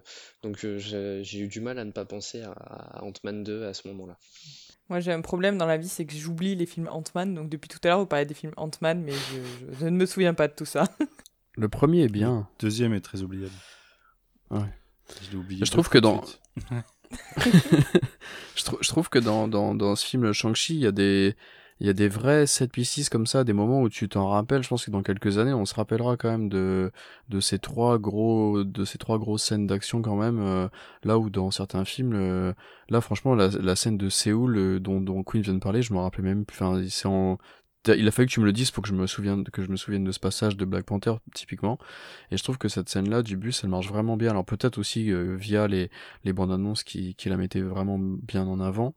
Par contre, euh, le- globalement sur le film, et bon, ça c'est peut-être le, le fan de, de films de bagarre coréen en moi, mais ça, ça c'est pas assez énervé, euh, c'est pas assez violent tout en restant, ça aurait pu être un peu plus violent tout en restant du MCU. Alors je sais que ils peuvent pas demander à, à Staleski ou enfin typiquement euh, qui, qui- qui était là sur les scènes de, de, de bagarre de Captain 2 mais j'aurais aimé un truc un tout petit peu plus énervé dans, dans Falcon Winter Soldier euh, on sentait plus les, les coups euh, les coups qui se donnaient c'était un peu plus violent en fait. Et là euh, là ça reste très très soft à ce niveau là mais c'est juste pour pinailler parce que sinon euh, je trouve que le côté cartoon avec euh, avec euh, le, le personnage de Katie qui, qui conduit le bus et tout ça marche ça marche vraiment bien. Le- la façon dont alors on n'est pas sur du Jackie Chan non plus mais dont lui interagit avec les autres personnes du bus et tout il continue de sourire il s'inquiète pas ça marche euh, ça marche vraiment bien ouais, je trouve Ouais, moi, bah, moi, c'est une scène dont j'avais hyper peur en voyant le trailer.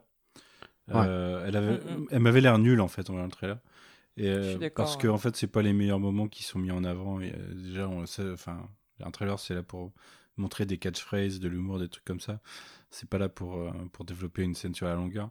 Euh, et ouais, je trouve qu'elle marche bien. J'étais très content de la lisibilité de l'action et de la géographie de la scène. Le, le bus bouge et les personnages bougent sur le, dans et sur le bus. Et, euh, et ça se sent que c'est un peu réfléchi, quoi. Qu'ils n'ont pas fait ça à l'arrache et que Ouais. et qu'ils se sont fait plaisir. C'est ça arrive assez tôt et c'est une des une des grosses scènes d'action du film. Euh, là où euh, pour moi l'action de la fin c'est pas toujours ça, quoi.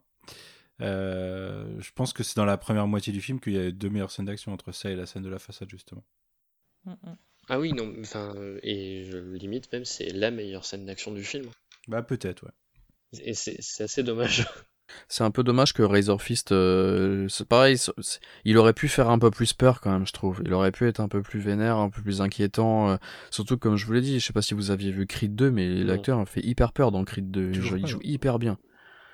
C'est chouette, vous devriez. Il est, il est- il est trop souriant. Ouais, c'est un peu. Après, du coup, il devient sympathique sur le sur le troisième Ouais. acte, et forcément, la classique où il, s- il, il se retrouve à, à leur côté, mais il aurait pu, sans tuer euh, non plus gratuitement des gens dans le bus, mais euh, faire un peu plus peur quand même, je trouve. Moi, il me devient sympathique dès que j'ai vu sa voiture. Mais euh, c'est de l'humour Ouais. qui me fait rire. Moi aussi. Et euh, en interview, il expliquait qu'ils avaient, ils ont coupé beaucoup de scènes avec le personnage, ils avaient développé tout un truc euh, par rapport au, au, au père, ils avaient une relation et tout ça, et ils ont pas gardé tout ça. Ouais, ok. Moi, je pense qu'on est destiné à... Non, il meurt ou pas, lui? Non, il meurt pas. hein. Il Non, non, C'est l'autre qui meurt. Oui, le... Je m'attendais à, je m'attendais à beaucoup plus de développement d'ailleurs de ce personnage, Death Ouais. Dealer là. Et euh, en plus, il a une mort ridicule quoi. Ouais, ouais, ouais. Ouais. ouais, Très- il est- Très déçu. Mais c'est pour- je pense qu'il est là euh, justement pour euh, nous surprendre dans le fait de mourir un peu, un peu bêtement. Ouais. Parce que clairement, euh, clairement, je m'attendais pas à ça, quoi. Après, je il, m'attendais euh, à, un, à un nouveau Taskmaster, tu vois. bah, voilà, justement, je me dis c'est peut-être aussi tant mieux parce que ça aurait pu faire redondant avec, euh, avec Taskmaster. F- Faut que vous me rappeliez, il meurt comment du coup? Il se fait aspirer, Il se fait c'est le premier euh, à se faire aspirer l'âme. D'accord. J'ai complètement oublié cette scène du film. Preuve que dans la troisième partie, je ne suivais plus grand chose. En fait, euh, en fait, euh, t'as Razorfist qui dit ouais, ouais, euh, euh, enfin non, il est hors de question qu'on fasse une alliance, etc. Ouais. tout va bien se Mhm. passer, on va les buter juste à nous-mêmes. Death Dealer se fait buter et du coup, D'accord. Mais je me souvenais qu'il retournait sa veste à un moment, mais j'avais oublié que c'était l'élément déclencheur. c'est voilà, ouais. l'élément déclencheur du retournement de veste de Razorfist et des hommes Bah, de- des dix anneaux. C'est dommage parce que le design était cool et moi j'aime bien Mhm. les persos qui sont cool rien qu'avec leur design. Du coup, j'aurais aussi aimé le voir plus dans le film. Et il fonctionnait bien dans les flashbacks aussi, du coup, Ouais, ouais. euh, ce perso. Donc euh, c'est dommage, mais c'est c'est fou. Ouais, j'avais vraiment oublié un qui mourait, deux comment il mourait. Mais il y, a- il y avait peut-être un peu trop de choses sur, euh, dans, dans le film pour qu'il ait une vraie place. C'est vrai. Mais euh, c'est pas une raison pour aller en faire une série sur Disney Plus non plus. Euh, non, mais non, je, je, je pense pas. non, mais c'est parce que c'est. Bah, C'est parce que. Non, non, mais c'est le genre de personnage, genre Peacemaker dans, dans Suicide Squad qui va avoir sa série parce que voilà quoi. Ah non, mais c'est pas la même chose. Bah, c'est pas la même chose, mais Bah, euh, c'est le genre de c'est personnage sur lesquels. t'as John Cena, quoi.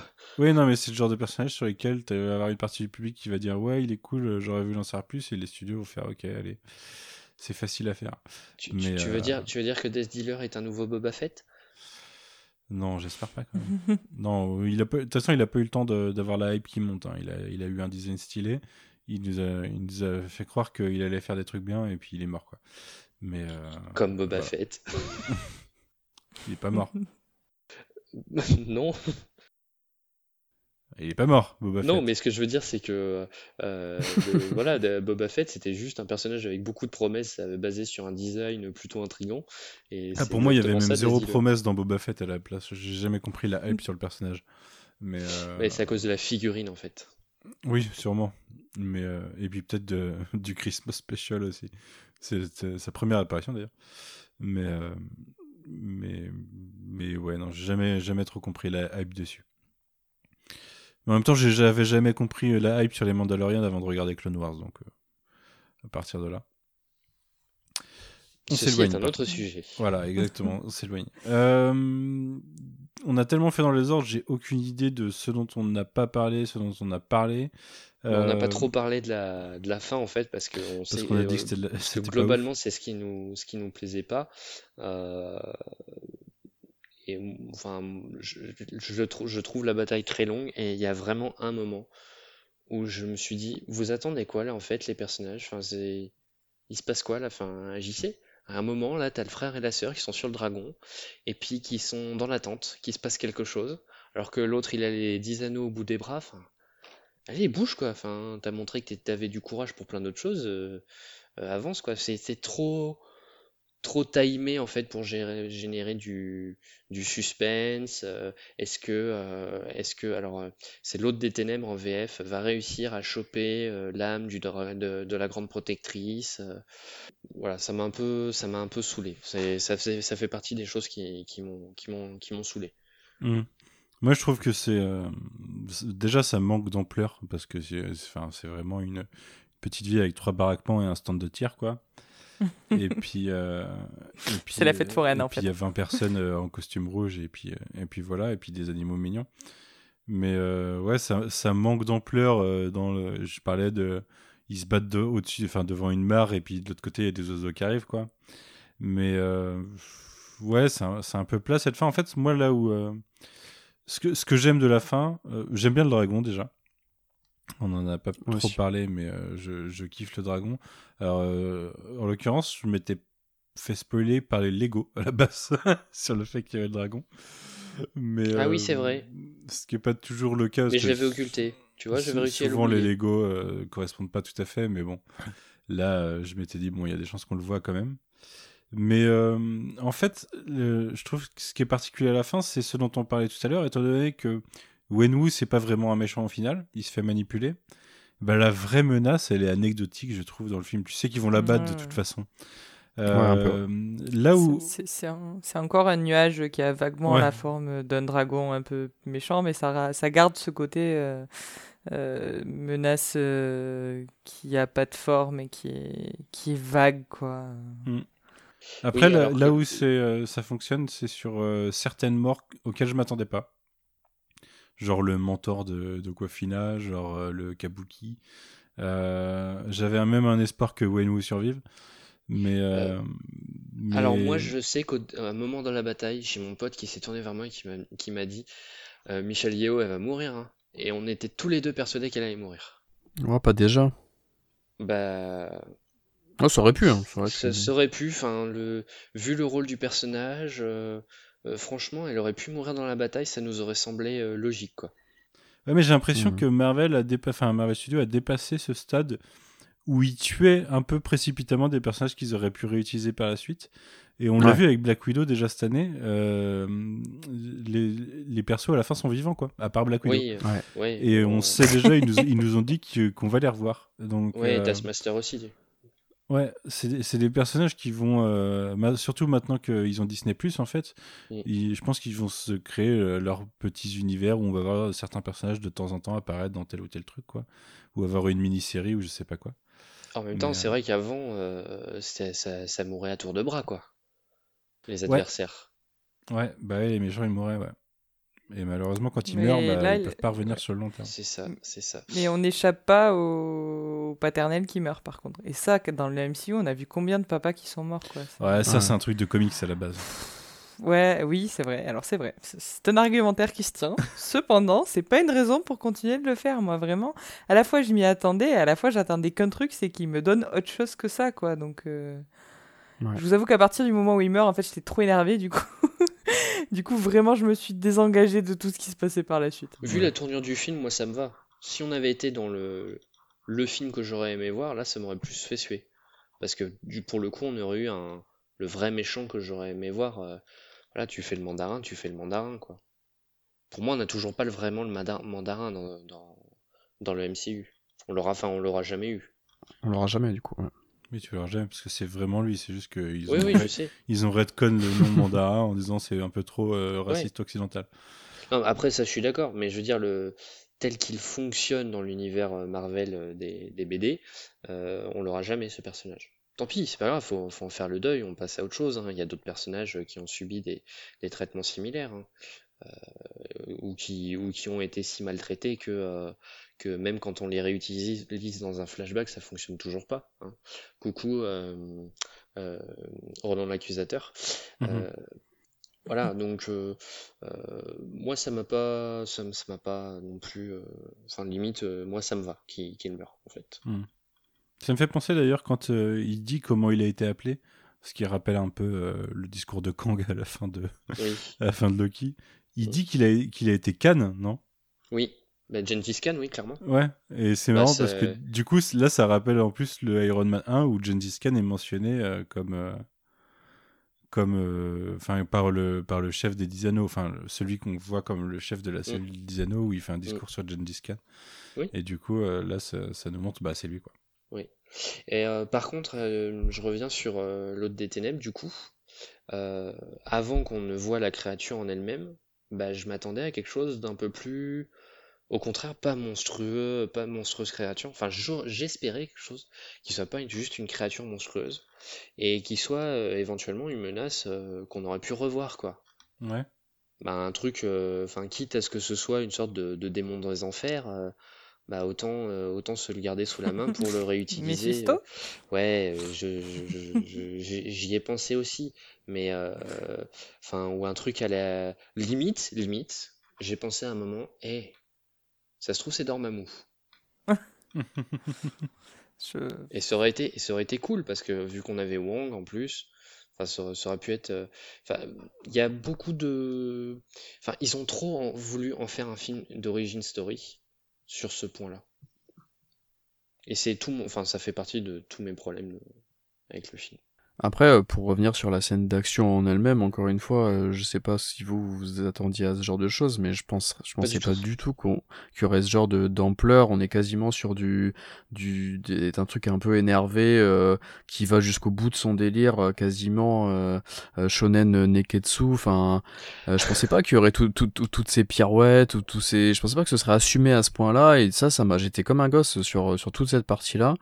Et que toi, tu disais tout à l'heure, Queen, que tu trouvais que tu trouvais cette partie longue. Et je pensais pas qu'on verrait euh, des dragons comme ça. Je pensais que ça resterait street level quand même, malgré les, pouvoirs des, des 10 anneaux. Mais je pensais pas que le Shang-Chi les utiliserait. Et je trouve, enfin, j'ai vraiment aimé la la vibe qui se dégage de ça. Et j'ai pas rebondi tout à l'heure par rapport au, personnage de, de Aquafina, mais le fait que ce soit elle qui tire, qui tire à l'arc et qui, que c'est grâce à elle euh, que qu'ils arrivent à s'en sortir et tout, je trouve ça vraiment. Alors c'est c'est très simple, mais je trouve que ça marche vraiment très très bien.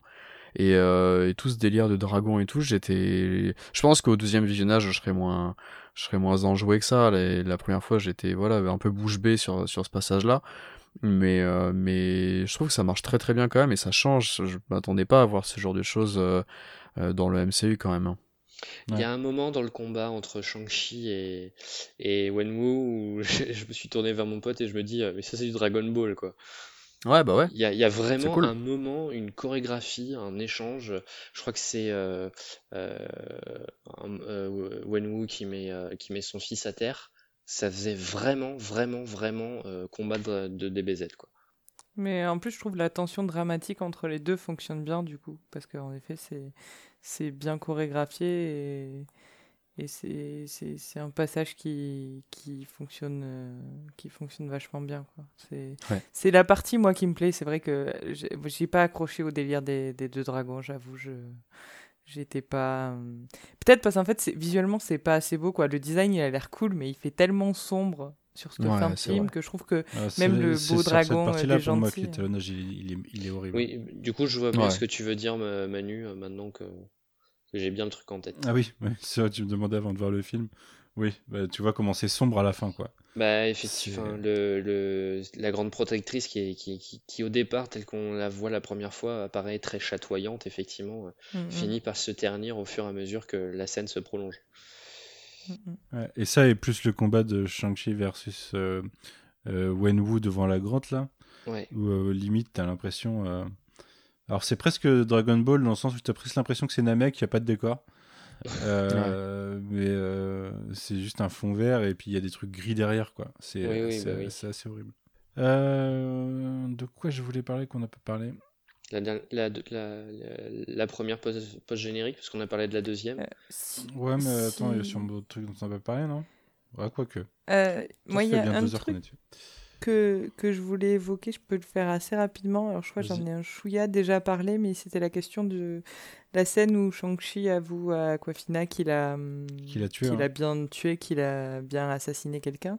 Euh, je trouve que c'était une bonne idée. Et je m'y- Alors là, euh, peut-être que j'ai fait ma naïve, mais je je m'attendais pas forcément à ce retournement euh, qui est permis justement par la construction narrative avec des allers-retours avec les flashbacks.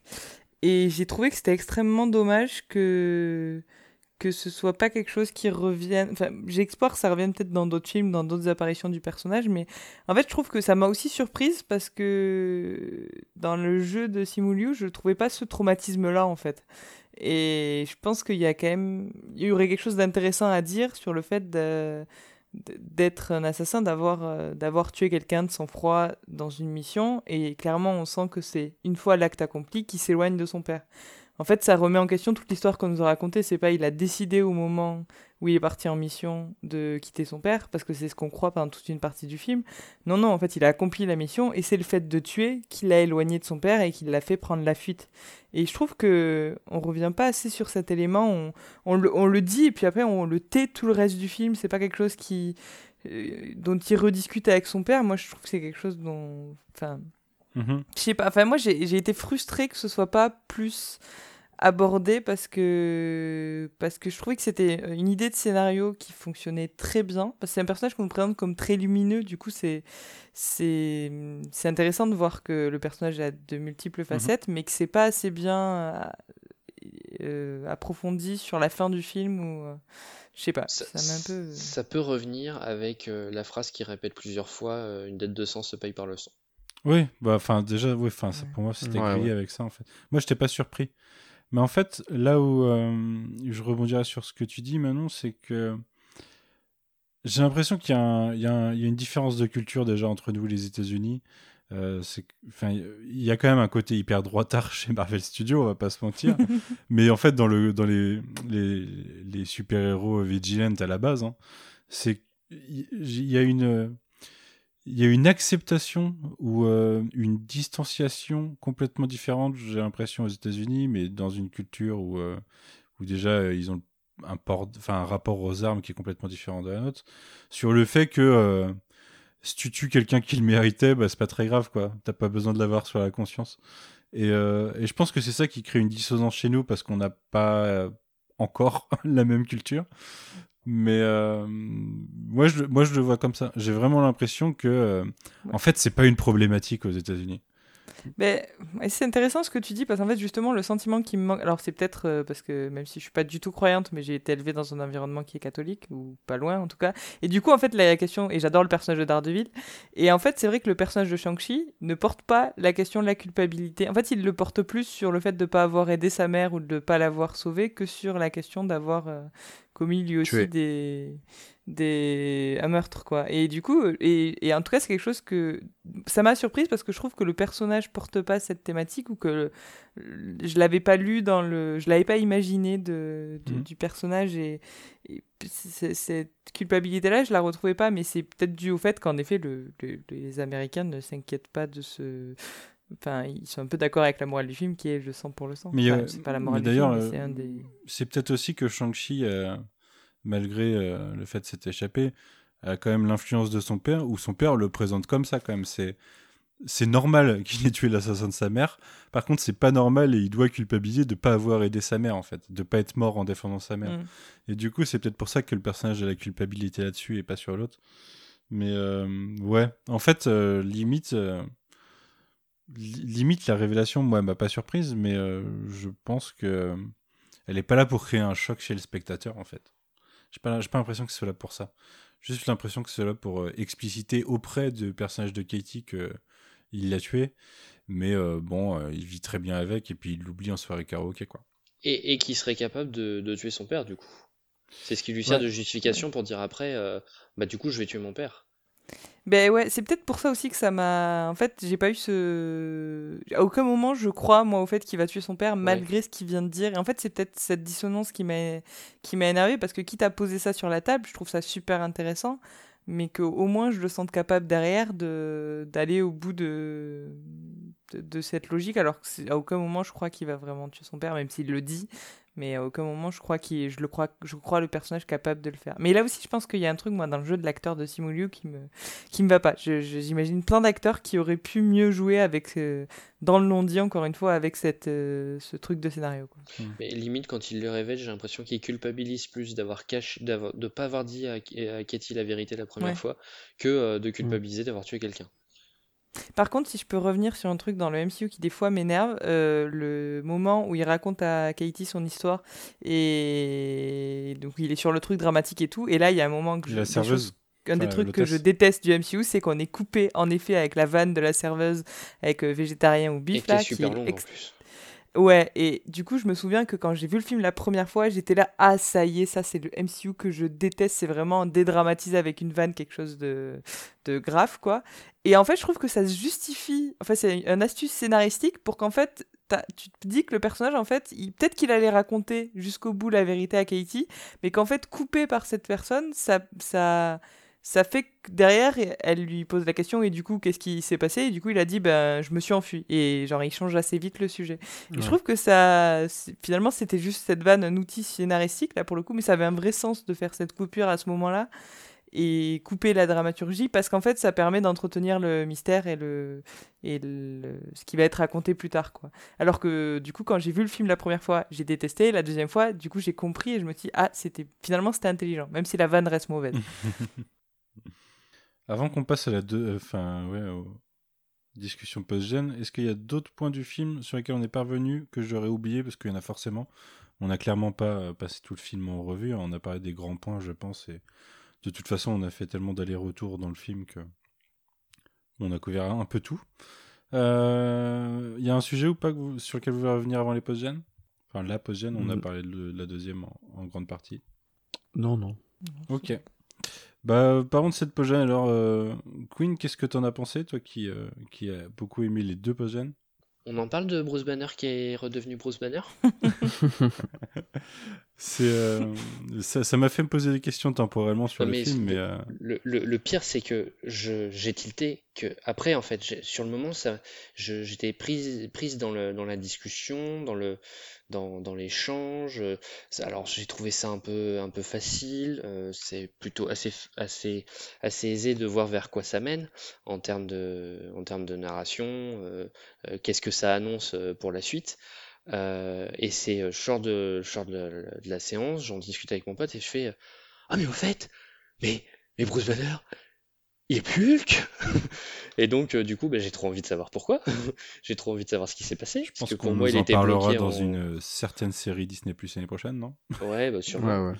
Pour moi, il était bloqué, euh, il était bloqué à l'état de Smart Hulk, donc. euh, donc, euh, Ouais, je me dis que peut-être euh, ils ont essayé de, vu, vu que son bras a pas l'air de se soigner, peut-être qu'ils ont fait des expériences pour essayer de le soigner et qu'ils ont, euh, ils ont revert sa condition pour ça, ou je sais pas. Par contre, du coup, il a pris un coup de vieux. Il a pris grave un coup de vieux, Marc Ruffalo. Euh, bah après, euh, le personnage, euh, c'est 11 ans après Avengers, quoi, du coup. Donc, Ouais, non, mais là, ça fait, ça, ça fait vraiment prendre un coup de vieux. Genre, il- maintenant, il a passé à cinquantaine, quoi, parce qu'il a les cheveux blancs et tout. Donc, on peut peut-être penser qu'il y a un, un, un maestro. que le, que ce qui s'est passé, ce qui, ce qui l'a fait revenir à l'état, à l'état humain, a, été, a été peut-être un peu taxant en termes d'énergie, euh, etc. Après, euh, ce qui, ce qui était aussi euh, pas mal, c'était l'association des personnages. On a Wong, on a Captain Marvel, on a Hulk, qui sont quand même trois univers assez, euh, assez différents. Euh, ouais, enfin vraiment, c'est, autant ce que ça annonce, euh, je- j'en avais pas besoin. Autant ce que, ce que raconte sur le, le- la trame générale du MCU et la connexion entre les personnages me plaît beaucoup plus. Moi, c'est marrant, c'est le contraire. Enfin, j'en avais pas besoin non plus de ce que ça annonce. D'ailleurs, on va en discuter, voir si on est d'accord. Je pense que Oui. c'était Ouais. assez évident. Mais, euh, mais en fait, la- les interactions et, euh, et l'humour qui est généré à partir de ça. Alors, j'aime beaucoup l'humour du karaoké de fin de cette scène. Oui, oui. Mais Ouais. le coup du numéro de téléphone, je trouve ça affligeant, quoi. Enfin, c'est Oui. l'humour Marvel Studios dont on n'a pas besoin en post-générique. Oui, oui. Alors après, euh, le- ce qui peut expliquer la présence de, de Brie Larson, c'est qu'ils sont très potes avec le réalisateur. Oui, oui, bah ça c'est sûr. Oui, bah oui. Oui, ça c'est sûr. Même si du coup, elle a re une coupe de cheveux longs. Ouais. Ça c'est dommage. Oui. Il c'est pas très stable D'ailleurs, temporellement, j'arrive, j'arrive vraiment pas à le situer euh, au niveau euh, nombre de mois après Endgame, mais euh, Bah, pas, quelques mois après Endgame. C'est ce qu'il faut se dire. Enfin, ouais, Le temps- ouais, enfin, non, euh, ouais, certes, où mais euh, on est, euh, euh, ouais, on est, on est en tout cas, on doit être, oui, dans, dans les quelques mois qui suivent. Far From Home, c'est combien de temps après Endgame? Far From Home, justement, c'est 8 mois après. Ouais, bah on doit être à peu près dans ces eaux-là, je pense. De toute façon, faut pas qu'ils aillent trop loin après Endgame pour se laisser le temps, en fait, qu'on, que notre monde à nous rattrape la date. Mm, mm. Ouais, non, c'est sûr. Mais en fait, il y a un truc qui me perturbe, c'est que Far From Home, du coup, qui se passe 8 mois après, Mhm. si vous vous souvenez de la post-gène, moi, il y a un truc qui m'a qui m'a toujours perturbé, c'est Mhm. que la post-gène avec Nick Fury, Mhm. euh, il dit euh, les jeux, enfin, euh, il dit les jeux, enfin, pas lui, mais Talos, du coup, je crois, dit que les gens commencent à se poser la question d'où sont les Avengers. Et pour Ouais. moi, ça suggère qu'ils sont dans l'espace avec Nick Fury dans, dans la mission que, dans laquelle il est parti, tu vois. Et, euh, et là, on est du coup, a priori, un peu après Endgame. Et Ouais. bah, t'as Captain Marvel et Hulk qui sont sur Terre. Ouais, et il y a mais zéro pour moi, ils problème. forment quoi. pas vraiment une équipe d'Avengers en fait. Je pense que c'est faut, faut, faut pas le prendre au sens trop littéral euh, où sont les Avengers, c'est plutôt quand est-ce qu'on va nous remettre une équipe d'Avengers. Je Moi, pense que, pour, enfin, moi je l'ai compris comme ça dans. pour moi, tout le monde est un From Home. Avengers depuis la fin d'Endgame en fait. Tous les super-héros sont des Ouais. Avengers. Mais quoi. même Shang-Chi au Ouais, bout d'un mais film, t'as pas on d'équipe, toque en fait. pour lui dire. T'as euh, pas d'équipe. C'est ça que je veux dire. Ouais, mais enfin, tu vois, ça me suggérait autre chose la, la fin de Far From Home. Mais après, Ouais. bon, de toute façon, c'est une post-gène, hein, c'est toujours interprétable et ils savent pas forcément dans quelle direction ils vont quand Non. ils utilisent des trucs, donc euh, bon, c'est pas, pas. Pas toujours. Et, euh, je suis content. Et, et du coup, sur ce que ça tease, euh, vous- ou Quentin, tu voulais réagir euh, avant peut-être? Non, non, je suis content de voir le statut qu'elle a déjà, euh, que Captain Marvel. Au-delà du fait que là, oui, c'est, je pense, c'est qu'elle est casée là euh, euh, parce que c'est une amie du, du Real, mais je suis content de voir le statut qu'elle a déjà pour le peu qu'on l'a vu en fait en dehors de, de, de son film à elle. C'est cool que ce soit elle à, à ce moment-là, je, je trouve. euh, là, typiquement pour ce genre de, de questionnement sur la scène, euh, ça aurait pu être. euh, je sais pas, ça aurait pu être Shuri par exemple, ou j'en sais Oui. rien, mais c'est c'est cool que ce soit elle. Ouais, Alors je- par je, contre, je après. pense pas parce qu'en fait, le- c'est là pour dire. euh, en fait, t'as un mec qui est hyper fort en magie, il te dit euh, je connais pas l'artefact. T'as une meuf qui connaît l'espace par cœur et connaît pas l'artefact. Ouais, ouais. Et t'as un mec qui est hyper intelligent et connaît pas l'artefact. Et, euh, et Shuri, elle Oui, aurait Shuri, été redondante euh, avec, euh, avec Hulk en fait. Enfin, elle aurait pu euh, remplacer Banner, mais pas. Du oui, coup, là, c'était vraiment Ouais. trois personnages clés pour montrer on connaît pas l'artefact, Ouais, ouais. peut-être regarder le prochain film. C'est vrai, c'est vrai. Parce qu'on dit. C'était d'une subtilité. on est, on est d'accord que ça tease les éternels, quoi. Ouais, ouais. Ah bon Bah, Moi, je, pour En moi, plus, c'est il- annoncé Armor Wars. En plus, ils Ouais, sont mais- 10 et il y a, il y, a, y a 10 anneaux. Enfin, il y a moyen de. Je sais pas exactement d'où. En comics, je, suis- je, connais, je connais pas, mais je sais pas si c'est lié déjà à la base sur le papier, mais là, ça paraît évident. ouais. Je crois qu'ils ont redcon et qu'il y a un truc, euh, il y a un truc de. Non, de- ça va être une technologie céleste. Ouais. Ah ouais, enfin, c'est c'est une technologie, euh, enfin, c'est un, c'est un truc que personne n'a encore vu. On va découvrir un peuple caché hyper avancé bientôt. Il y a des chances Ouais. que ce soit lié. Et, euh, et qui en plus a, a aidé des civilisations ou euh, participé à l'évolution de certaines civilisations. Donc ouais, c'est la partie de ça. Moi, par contre, en fait, là où c'est intéressant. un flashback avec un, avec un, un éternel qui utilisait les 10 anneaux et puis qui meurt, et qui meurt et les, les 10 anneaux traînent dans un coin et c'est comme ça que Gengis Khan les a récupérés. Enfin, Wenwu. Moi, en fait, ce que je me dis, c'est qu'il y a plus de chances que ça soit euh, peut-être de la, de la technologie utilisée par les déviantes et que ce soit le. Oui, qu'ils disent que c'est une, une, une balise euh, qui s'est activée, en fait. euh, Est-ce que c'est pas ça qui est à l'origine de l'arrivée des déviantes dans Eternals derrière, quoi? Et du coup, ça, simplifie le truc. euh. Après, pourquoi ça s'active avec Shang-Chi et pas avec Wenwu Est-ce que c'est parce que il a, il a à la fois sa, sa- sa mère et son père et que du coup il, il, il a un peu plus que Wenwu tout court ou je sais pas. Bah, que- il y a le, le fait que la, la manifestation énergétique est différente, que ce soit avec, euh, avec Shang-Chi ou avec sa mère. Oui, oui, oui. Mais euh, bah, ils sont jaunes alors que son père c'est Ouais. bleu quoi. Et, Donc, je- euh, mais pourquoi c'est cru pourquoi c'est différent c'est la question.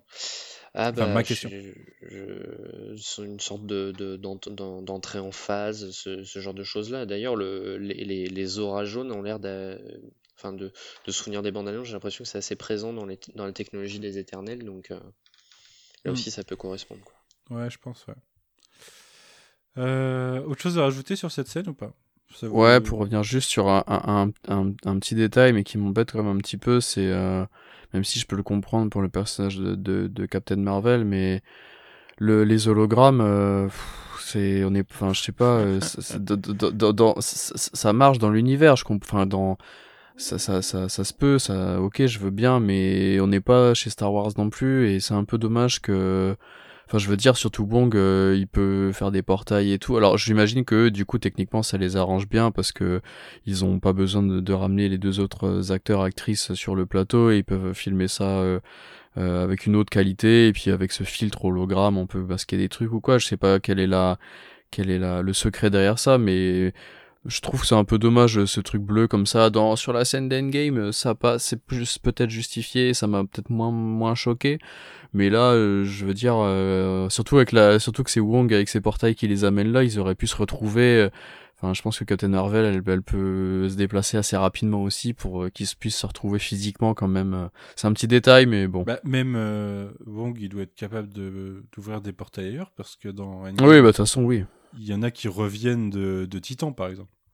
Ouais, avec, Strange. euh, avec Strange, avec Wong. Ouais, Ouais. Le mec, il maîtrisait les portails avant Strange, hein, quand même. Ouais, Oui, ouais. Mais peut-être pas cette portée-là. Ouais, peut-être, ouais. Ce Ah, serait- puis elle, elle doit ça- revenir sur Terre de serait temps un en temps peu, quand euh, même. euh.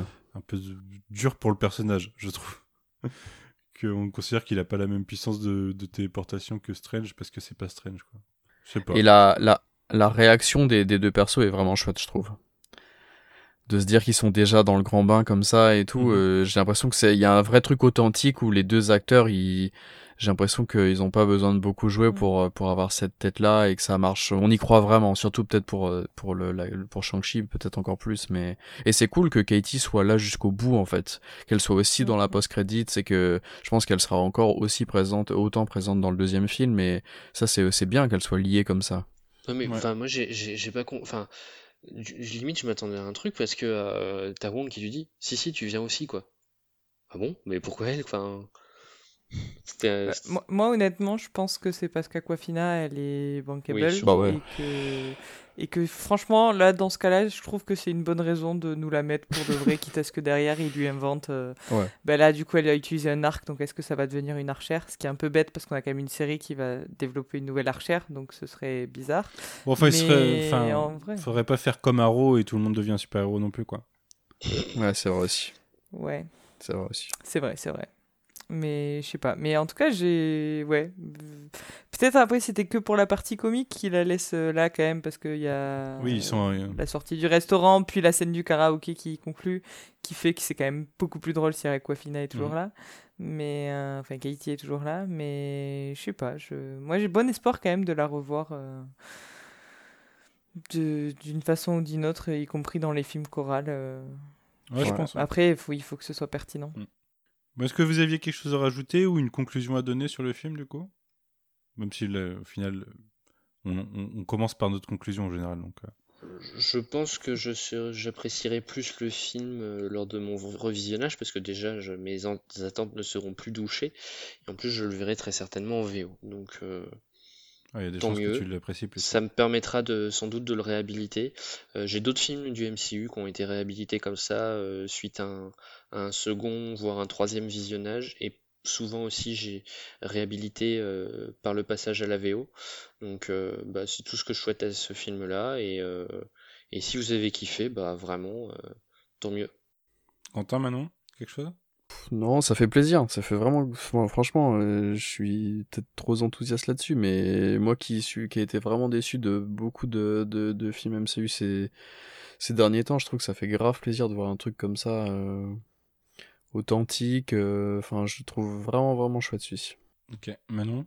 Je- J'espère que quand je reverrai la deuxième partie du film, euh, je, je, mais je l'apprécierai plus que la première fois. Du coup, ça m'avait quand même vraiment gâché le visionnage. Donc, euh, donc là, je, suis sur une vibe de positif sur le film et du coup, je profite parce que en effet, ça fait, ça fait bien plaisir de se dire qu'on peut introduire des nouveaux personnages et que ce soit aussi bien fait, même si ça révolutionne pas grand-chose et que encore une fois.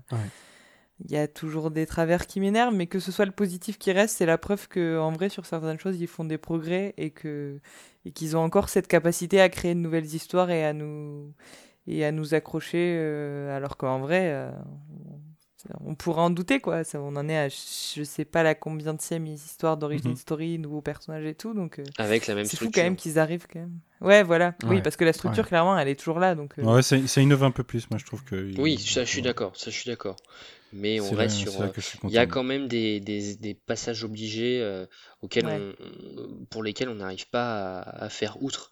Euh, le, le premier étant, euh, bah, un des adversaires principaux, c'est euh, le, le miroir, euh, le, le miroir maléfique du, du héros, quoi. Ça, on l'a eu des tonnes de fois, quoi. Le, le costume aussi, on en a pas reparlé, mais.